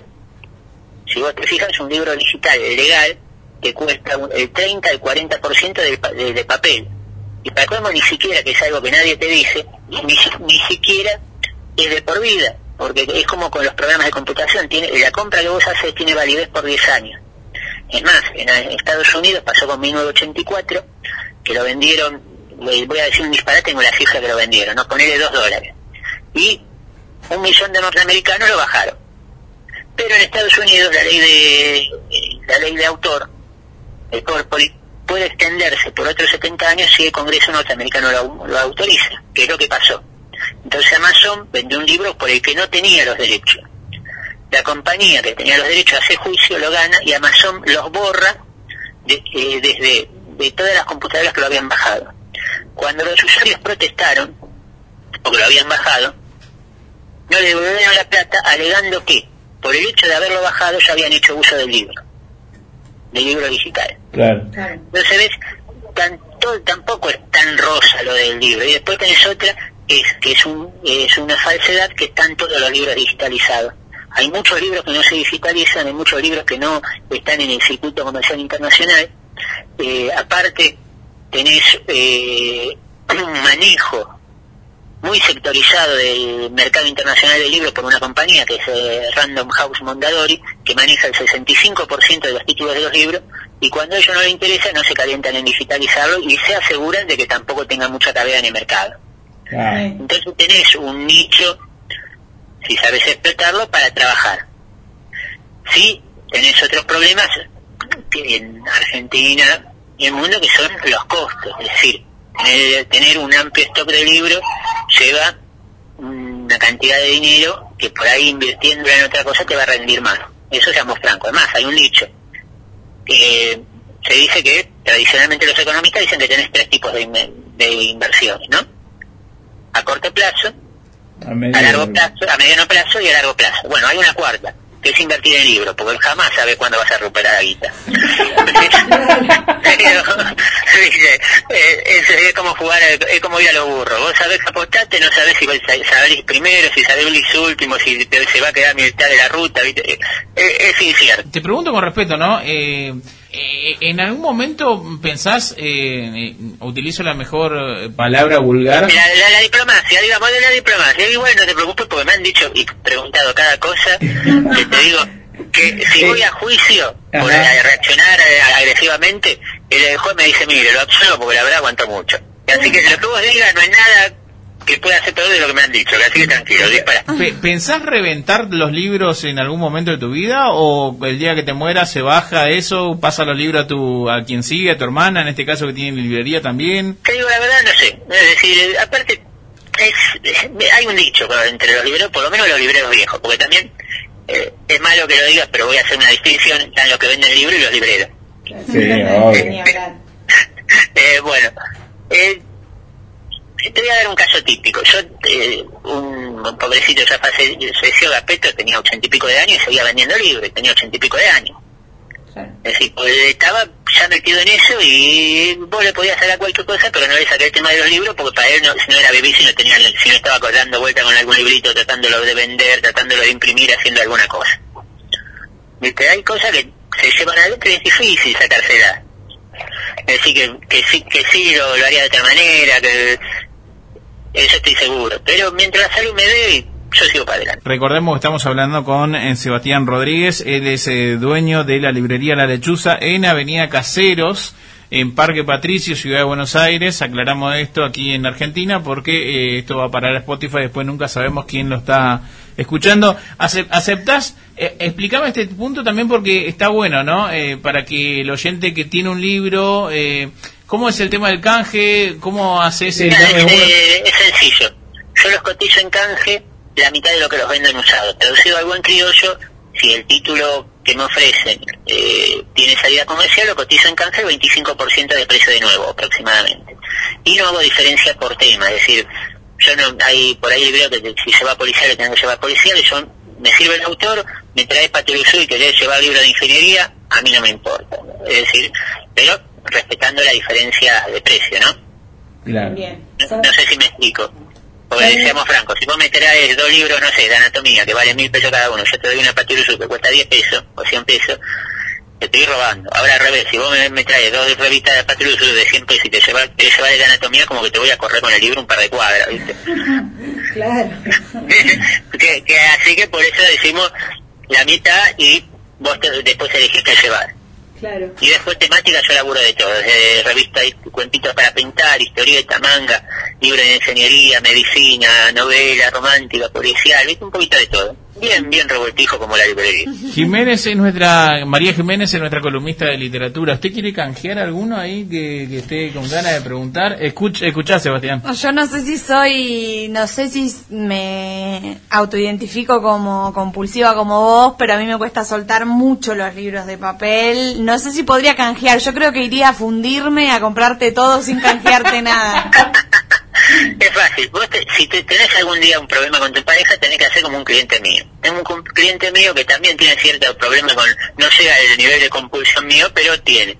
Entonces cada ya lo tenemos cronometrado con él, cada tres, cuatro meses la mujer se enchincha de que tiene libros abajo de la mesa y empieza a poner un poco, digamos, eh, peleadora. Entonces como que no quiere la cosa, la trae a la libre- librería, le muestra cómo son las cosas, para de manera mira, podría ser peor, yo podría ser como Sebastián, ¿viste? Entonces me dice, pues no la arregles nunca porque así durante 15 días por lo menos me deja de joder y yo puedo seguir con mi librito. Muy bien, lo voy a utilizar. Sebastián, ¿y tu librería, sabes, tipo, en el ranking de acá de Argentina, que si es la más grande, más o menos? No, la más grande no, no, no. La más grande es la de la del Ateneo. Y aparte, es decir, te puedo decir que es la más enquilombada, eso seguro. sí, eso seguro. que, que es, eh, podemos decir también que, que es la que tiene más libros en el menor espacio posible, pero después en el ranking, no sé, es, es más, como yo soy medio atípico, no calculo que no figuro en ningún ranking a menos de, lo, de alguno del Borda o algo de eso, pero bueno, esos son temas aparte. ¿Cómo decirlo diplomáticamente? No, no, no, pará, pará. Vos me dijiste que no sea diplomático, que salga como te salga. Ahora te digo yo. Bueno, digamos las cosas como son. Es más, yo estuve en una feria. Y para que tengas una idea, me conviene más estar en un local, en una feria, que seamos francos, pongamos el contexto, en una feria de libros, vos el único impuesto que pagás es impuesto a las ganancias, si se te ocurre declarar, y el monotributo, que podés meterte en el mo- el monotributo social. No tenés otro gasto. Por una municipalidad, si conseguís el permiso, te da el puesto, todo, todo lo demás. Sí. y los, los libros, bueno, son tuyos. Ahora, en una librería vos tenés el alquiler, luz, gas, teléfono, eh, ABL, AISA, contador, seguro, eh, si se rompió algo lo tenés que arreglar. Bueno, con todos esos gastos, a mí me conviene más estar en el local que en una feria. Porque hay determinadas ferias que no saben trabajar, o- desde- te lo digo desde mi punto de vista, ¿no? ¿no? Y tampoco es extensivo a todas las ferias de la ciudad de Buenos Aires. Yo te digo la feria en la que estuve y la experiencia que tuve. No, yo igual hacía la referencia a la gran feria del libro, ¿no? La que hace en la rural. No, esa no, esa te digo la verdad. Primero que eh, ahí los, los, los locales, digamos, se alquilan, se alquilan por mucha plata y generalmente eh, se usan más eh, para exhibir los libros, te conviene a las editoriales, por ahí a las distribuidoras grandes, pero los chiquitos no, porque eh, lo que vendés no llegas a cubrir el costo de lo, de- de local. Más títulos nuevos. Claro, se hacen mucho para promoción y a veces lo hacen para vender, digamos, los saltos directamente. que, eh, eso ahora, por ejemplo, hablando de saltos de lo- y cómo destruyen a la industria del libro, los buenos muchachos de Planeta, que entre paréntesis son de esa de esa multinacional que te decía de Random House Mondadori, ahora venden ellos directamente los libros por Mercado Libre, salteándose todo el, mer- eh, el circuito del libro y aumentando mucho sus ganancias. Igual al que lo compra se lo cobran el precio de tapa. Pero cuando un libro tiene poco, les queda poco stock, o es novedad, lo venden primero se hizo y a los 20 días, cuando ya vendieron unos cuantos miles, lo empiezan a entregar a las distribuidoras, a las distribuidoras y por ende a las librerías. Claro, obvio. ¿Viste? Entonces cada vez te van arrinconando más, digamos. Así que bueno, ahí lo tenemos a Sebastián eh, Rodríguez luchando contra todo eso con su localcito sencillo eh, que hace más de 20 años. Este Sebastián, eh, la gente que está interesada en conocerte, que quiere saber de qué se trata de lo que estamos hablando, que no te conoce y dice, a ver, quiero hablar con Sebastián, ¿hay alguna manera de comunicarse con vos? Sí, No sé, no hay problema. Eh, pueden ser al teléfono, al celular mío es in- eh, 11 56 61 81 38. Por Facebook, eh, Librería La Lechuza de Parque Patricio. Y por Instagram también, Librería La Lechuza de Parque Patricio. Ah, te ayornaste, muy bien, Sebastián, vamos carajo. Más pandemia, no sabés. En la pandemia, no, no, no sé, por telepatía trataba de vender libros. Así que no, después, de, de- después de, de dos meses cerrado y con, la- y con el, el alquiler corriendo y la cosa corriendo, por, viste, eh, no, no sabés, investigué todas las posibles maneras de ofrecer un libro. Eh, La última, ¿qué libro estás leyendo actualmente? No, estoy leyendo uno de, de ciencia ficción que es viejo, que se llama La Rueda de la Vida. Y por ahora nada más. Sebastián, te agradezco, te mando un fuerte abrazo y espero que tengas éxito y vendas todos tus libros algún día. Gracias, gracias, no se agradece. Muchas gracias a ustedes y que tengan muy buenas noches. Chao, chao. Gracias. Hasta luego. Ahí pasaba entonces Sebastián Rodríguez, él es dueño de la librería La Lechuza en Parque Patricios, esto queda en Avenida Caseros, busquen así en todas sus er- redes sociales y se van a dar cuenta del mundo del libro que estamos hablando.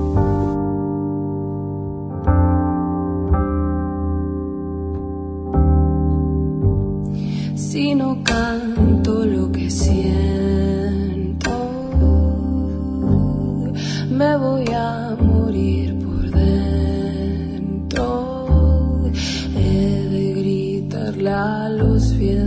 hasta reventar, aunque solo quede tiempo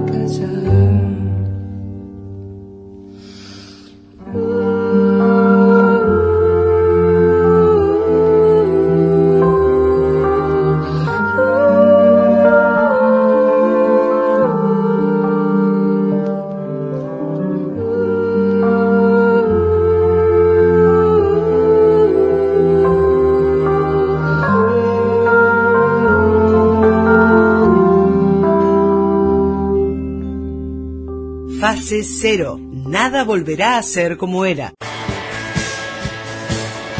De, de Javier Dolte, que en realidad lo conocen más por... Que es una autora que estudió comunicación y Tuvo que esperar todos estos años, o sea, casi nueve años después, para que sacara esta segunda novela. Voy a hablar de Teoría King Kong, de en el 2019 la primera edición. María Jiménez está en fase cero. que es una autora que estudió comunicación. Columna de literatura a cargo de la señorita María Jiménez, eh, quien sigue en el anonimato del Instagram o puede revelar su, su cuenta. No, mi Instagram es Fase Cero Radio.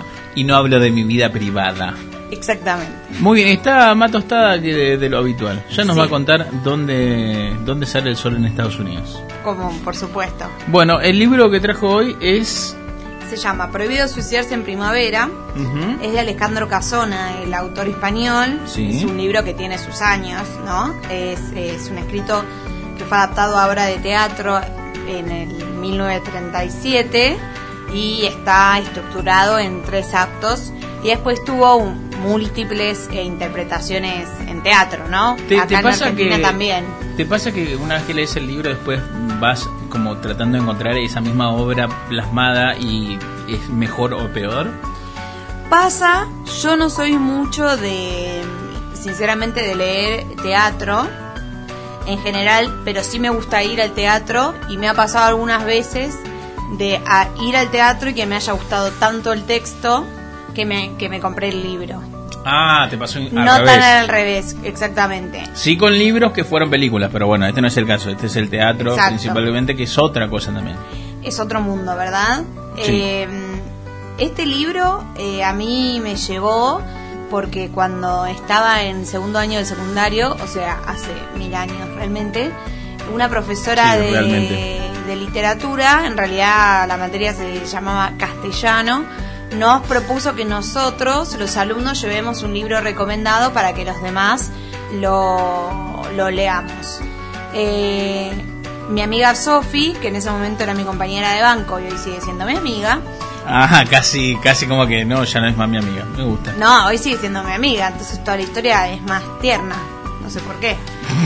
Eh, ella nos vendió re bien este libro, Prohibido suicidarse en primavera, y me acuerdo que para, o sea, cómo nos convenció a un aula entera, ¿no? Teniendo 14 años, a leer un texto, primero que es una obra de teatro, que quizás si un adulto no está acostumbrado, imagínate un adolescente, y segundo, a una historia que, que pareciera que puede ser medio oscura. Pero la verdad que lo leímos, eh, a mí me encantó en ese momento y después me reencontré con el libro más de adulta y me volvió a gustar. Porque tiene un, un- una temática como es el suicidio, contado de una manera muy eh, cómica, eh, que quizá no es para todo el mundo, ¿no? Porque se puede entrar en el debate de hasta cuándo, cuáles son los límites del humor y con qué se puede bromear y con qué se puede hacer chistes y de qué nos podemos reír. Eh, pero bueno, como siempre y como dice mucha gente también, tiene que ver con de quién te estás riendo, ¿no? Y de quién te estás burlando y a quién estás haciendo enojar. Yo creo que este libro, que se trata puntualmente justamente de una, un hogar del suicida, que es como que sería un como si fuese un centro de día en el cual las personas que tienen deseos de quitarse la vida van en principio a quitarse la vida. O sea, no es un centro de, si se quiere, de, de cura para la depresión o lo que sea que estén atravesando esas personas que, que creen que no hay otra salida que la muerte, sino que es como, vos te querés suicidar, bueno, venite acá. Entonces, en un principio, por supuesto que es una historia de ficción, ¿no? En un principio, eh, el hogar del suicida está pensando justamente para eh, facilitarte eh, la tarea, Claro. pero por supuesto, no quiero ir como mucho más allá porque es parte de la magia del libro. eh, en realidad es un punto de encuentro con personas que quizás están pasando lo mismo que vos y que de alguna manera, eh, digamos, te hace repensar, ¿no? Si es realmente esa eh, la decisión que hay que tomar. Al hacer una obra de teatro, lo que tiene de bueno es que el espacio que igual en otros géneros también, ¿no? Pero que el espacio, la escenografía es súper importante y habla muchísimo de lo que están viviendo los personajes y es muy descriptivo también y ya te digo, y al, ser casi todo dialogal, es súper directo y es muy interesante ver cómo las acciones van pasando eh, a medida que, eh, a través de los diálogos, lo cual también está buenísimo y, y ya te digo, todo el tiempo, si bien ronda eh, como una de las, si querés como de las fuentes de inspiración más comunes de la literatura, que es la muerte, eh, lo hace y encima un tabú que como es el suicidio, lo hace de, una manera muy sarcástica el autor y muy dinámica, ¿no? Y con una diversidad de personajes que, que cuentan sus situaciones particulares y que creen que, eh, digamos, quizás lo que ellos están atravesando como una desgracia, al compartirlo con los demás, no es tan así Claro, tan tremendo.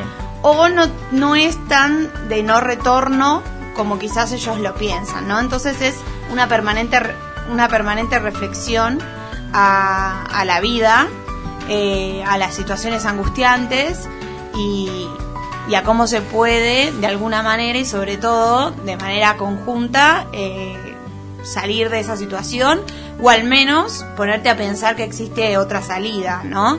Sin golpes bajos y real- realmente sin, eh, digamos, sin una bajada de línea muy directa ni, una, ni un juicio de valor negativo hacia las personas que toman esa decisión.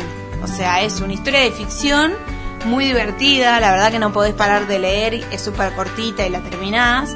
Y si bien después te quedas pensando, no, no, no es un bajón.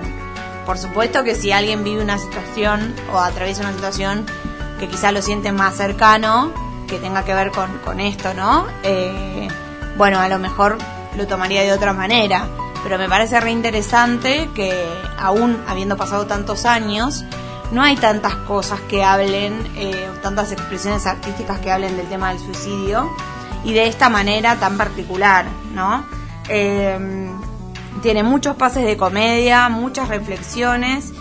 El, digamos, el que va como llevando a los personajes es, si se puede decir, el protagonista, que es el doctor del lugar, que se llama el doctor Roda, y, una, y su ayudante, que es eh, Hans, que también es interesante porque, bueno, no como en algún punto la mirada, la mirada clínica de lo que es, eh, de lo que es la depresión, por ponerlo, por ponerle algún tipo de denominación que todos conocemos, eh, pero ellos no, no, no se explayan demasiado en etiquetar, lo cual también me parece bueno.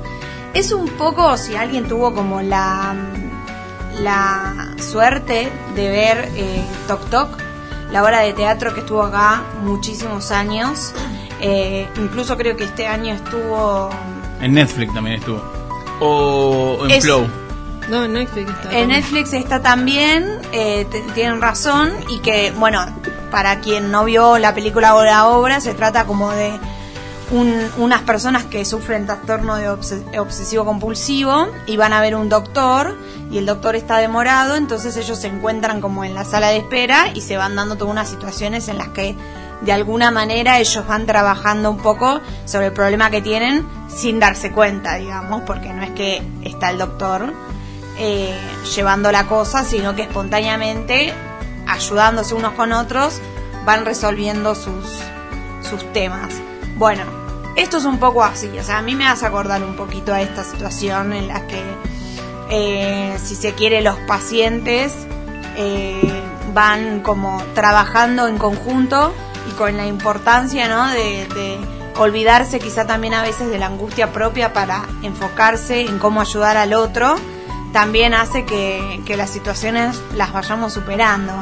Entonces, bueno, a mí me gustan estas lecturas que, si bien las pasas rápidas, eh, porque es, está muy, porque fluye la lectura, eh, y sobre todo porque en algún punto tiene un ritmo medio vertiginoso, como es a veces la vida y como es a veces, quizás yo lo pienso como como caer en, la- en el pocito, ¿no? En el pozo mental. eh, bueno, a veces tiene ese ritmo rapidito.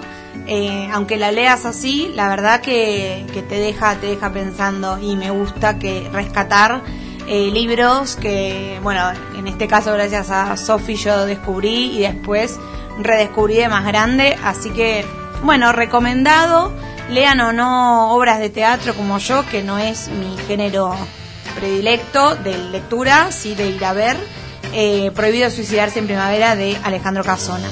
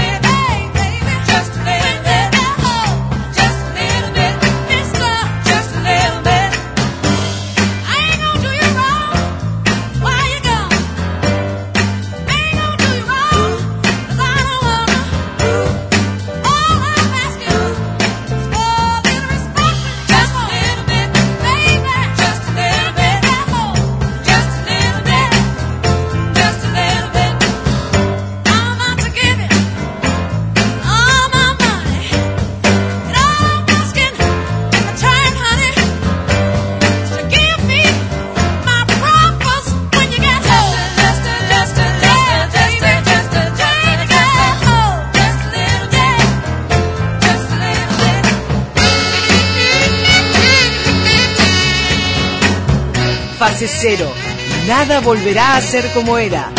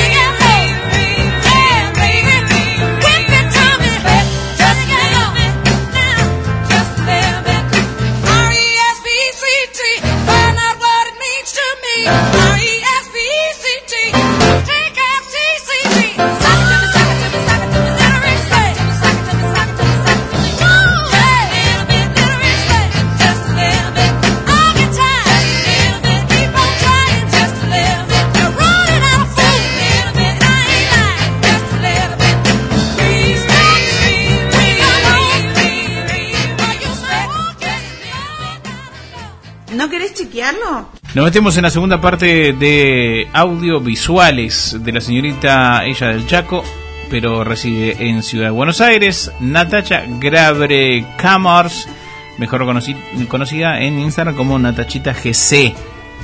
Bueno, eh, siguiente recomendación, una película que se llama Rojo de Benjamín Neistat, Neistat, Neistat, bueno, 2018, sí, busquen, Eh, se llama Rojo, 2018. Eh, está, los actores son Andrea Frigerio, en realidad Darío Grandinetti es el como actor principal, el personaje principal, y Andrea Frigerio es la esposa, qué sé yo, bueno.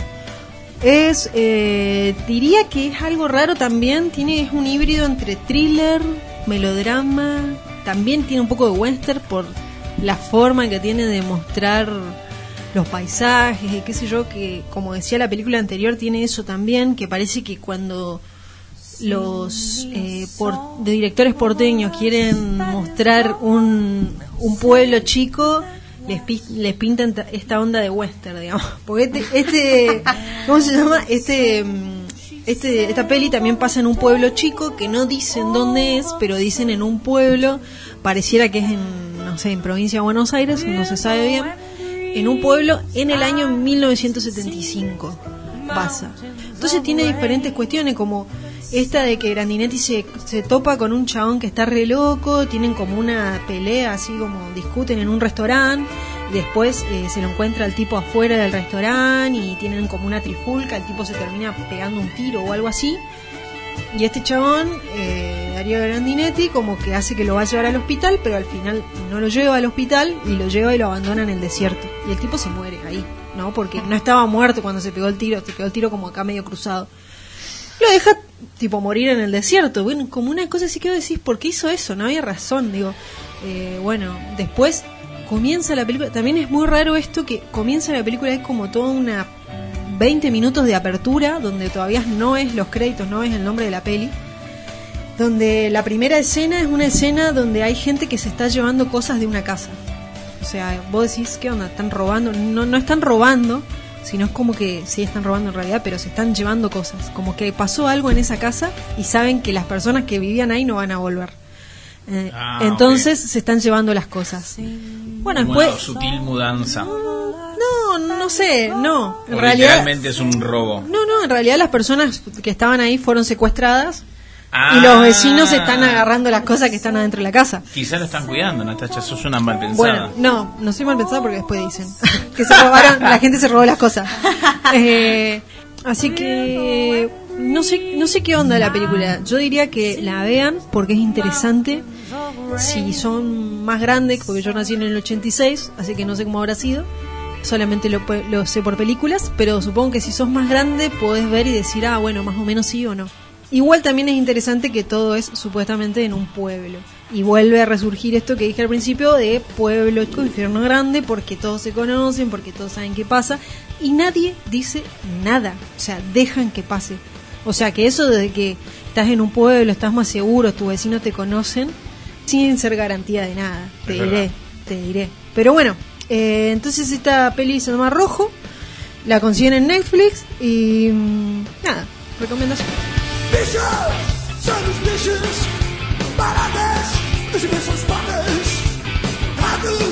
Mis zapatos, los me se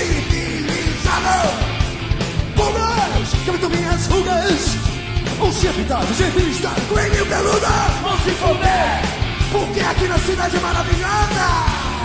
É que vai ter bichos esgotos, saiam dos esgotos, bichos esgotos, a enfeitar circo, meu jantar. Ei! Ei! Bichos, são dos bichos que não viu parar. Ratos, lixo que seus patentes. Ratos, liga os sapatos. Cidadão civilizado Fugas, quero caminhar as fugas se fuder! Porque aqui terra vai ter! Vamos a hablar con Solange Maseret-Gian. Ella es espejo de estrellas en Instagram, que nos va a contar por qué Faction Mercurio retrógrado vino a jodernos la vida a nosotros. Por eso te saludamos, Sol. Si quieren les traigo un poquito de tranquilidad, porque vinieron todos como, ay, la luna azul, la luna azul. Ahí les puedo decir que eh, no se asusten tanto, que no es tan tremendo.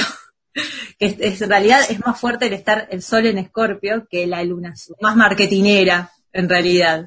El tema pandemia eh, va a durar un tiempo, va a durar un tiempo. Eh, ojalá que no, ojalá que se termine alguna vez, pero va a durar un tiempo. Es- eso es lo único. Hay que, hay que animarse mucho a las sorpresas, hay que estar muy, muy abierto a los cambios, muy abierto a los cambios. Cero, nada volverá a ser como era.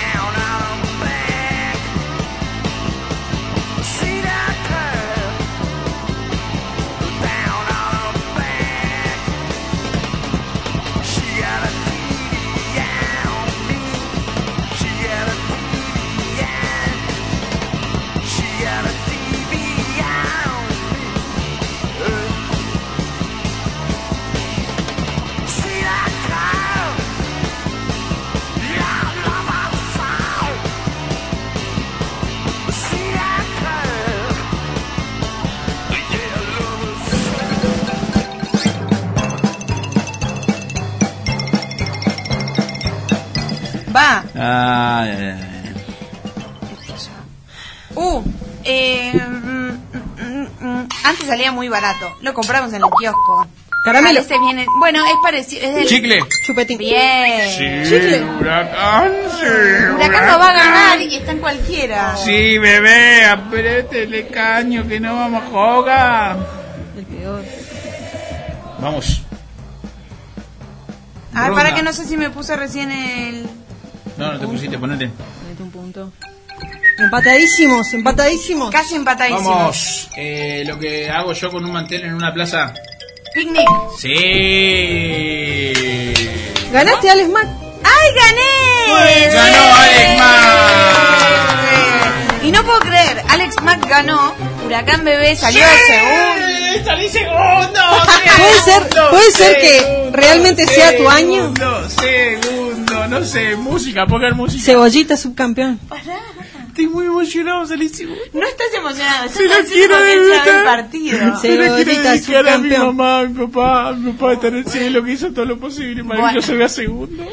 Igual no es tu momento, es mi momento porque salí Pero salí primero. segundo, ¿sabes lo que hizo? Salí segundo. Sí, porque siempre salgo segundo y siempre gana Nata. Esta vez perdí, tal vez este no es mi año. Ah. Este me parece que no es tu año porque no estás ganando. Pero recién empieza, así que espero que no que sí sea. en algún punto. espero que sí sea. Bueno, ¿vas a Bueno. dedicar algunas palabras? Si no, puedo seguir agradeciendo, yo puedo salir segundo. No, nadie quiere saber eso.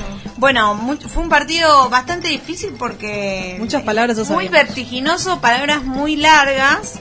Es muy enero para pensar. Hace mucho calor en este estudio. Puede ser. Digamos todo, es una mierda lo que proponen. Pero bueno, nada, le dedico mi triunfo a todos los que nos oyen. Las 10 personas que nos escuchan. Esperemos que sean 10. Salí segundo. Muy bien, Alberto. Yeah.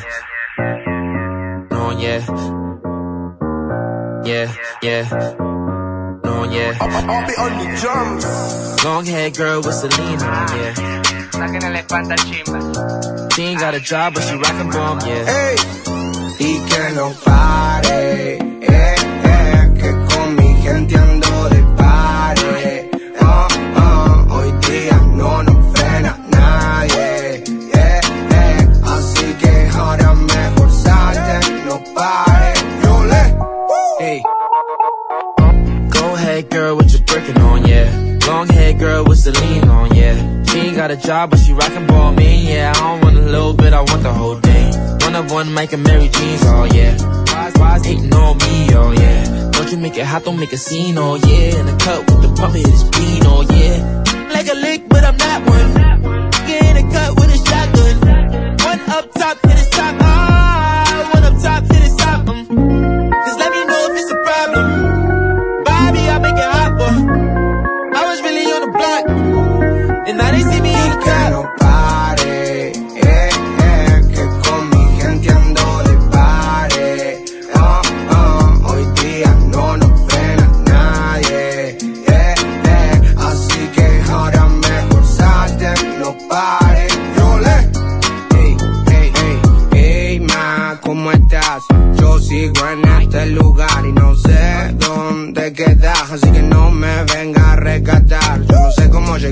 solo desperté en una habitación que no era de mi hotel. Entonces me enojé, luego me calmé porque había algo para beber. Una vez de buen humor me escapé para el club. Encima dentro había amigos que eran de la cruz. Ahí como que todo se descontroló y terminé con menos plata que víctima Robin Hood. Y ay, te juro que no me di cuenta. Ay, ahora como vuelvo pa' casa. Solo me quedó agua en el bolsillo. Era una moneda para el casino. Ahí comprendí que era mi destino. Solo tenías un tiro y yeah, eh, aposté al 23. Eh, entonces todo me robé. Eh, ¿Qué me va a decir usted? Eh, yeah. Llegamos al cierre de fase cero, nada volverá a ser como era. Eh, María Jiménez pronto en las redes sociales estará subiendo un video del juego tabú. ¿Es así, María Jiménez? No sé porque ahora estoy indignada. Bueno, no lo va a subir, así que no esperen nada de María Jiménez como una vez más. Eh, Indignación al aire. Indignación. Natacha Grabreca, amor, muchas gracias. ¿Cómo se vuelve a su casa? ¿Usted me llegó? me parece que era así. Ah. Eh, Ese era el trato. Ese era el trato, usted me lleva. Eran las condiciones de la columnista. Eran las condiciones de trabajo. Las ¿Qué está condiciones de trabajo que son bastante deplorables. Trabajo, me lleva y pizza. Ah, esas dos cosas. Perfecto. Bueno, mientras tanto les recomiendo que miren esas dos pelis, Rojo y El otro hermano. Que eh, no es donde está Lali. Que está... No, el otro hermano... No es donde está Lali. Nada que ver Lali acá. Eh, Yo por que la duda seguro, porque siempre uno es chico rojo dice, bueno, es Lali que se está co- co- No, ese es. Sky Rojo. Y por eso te digo, no, es Lali. No. Y bueno, yo que siempre quería eso. Molestar, molestar con Lali. ¿Y la gente dónde lo puede seguir? En Pase Cero Radio. Bien. Y bueno, pueden mirar estas pelis en Netflix y bueno, nada, esperemos que el año arranque ya de una vez, ¿no? Porque estamos acá Modo enero. Modo enero. Jiménez, saludo para quién. Saludos para la, los y las nuevas oyentes que haya quizás en las nuevas radios en las que estamos. Pronto vamos a ordenar bien nuestro Instagram para que tengan ahí bien la info de todas las emisoras. Hay un montón de promesas y ninguna fecha concreta para Es dar, verdad. pero Y eso que pronto, hace seis meses pronto. estamos haciendo esto. Hace seis meses que estamos haciendo esto, pero bueno, Bueno, somos también seres podemos humanos. decir, pronto van a estar las fotos para que vean quiénes somos. Va a haber pronto Es mentira. fotos, va a haber pronto un canal de YouTube. Un montón de cosas donde podamos, el- el- cualquier canal que nos ayude a monetizar lo que hacemos. Claro, eso iba a decir. Pronto un montón de novedades, pero ninguna plata. Gracias. Eh, y si estás escuchando y te gustó lo que eh, hacemos, la música que pasamos y las cosas que hablamos, eh, te recomiendo que nos sigas en la red social de Instagram, así nos encontrás como Fase Cero Radio y eh, entrate a chusmear y jugar, que tenemos un montón de cositas. Muchas gracias, buscanos en Spotify también así, Fase Cero. ¿eh? Así que besitos grandes, chao, cuídate, toma mucha agua, que hace mucho calor en verano. Chao. I don't believe that anybody feels the way I do about you now.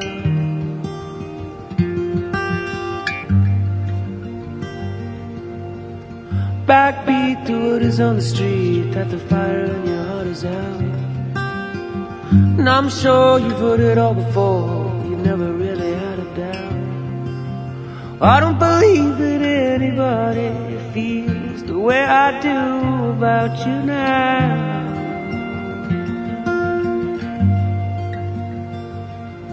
And all the roads we have to walk winding. And all the lights that lead the way are blinding. And there are many things that I'd like to say to you, but I don't know how.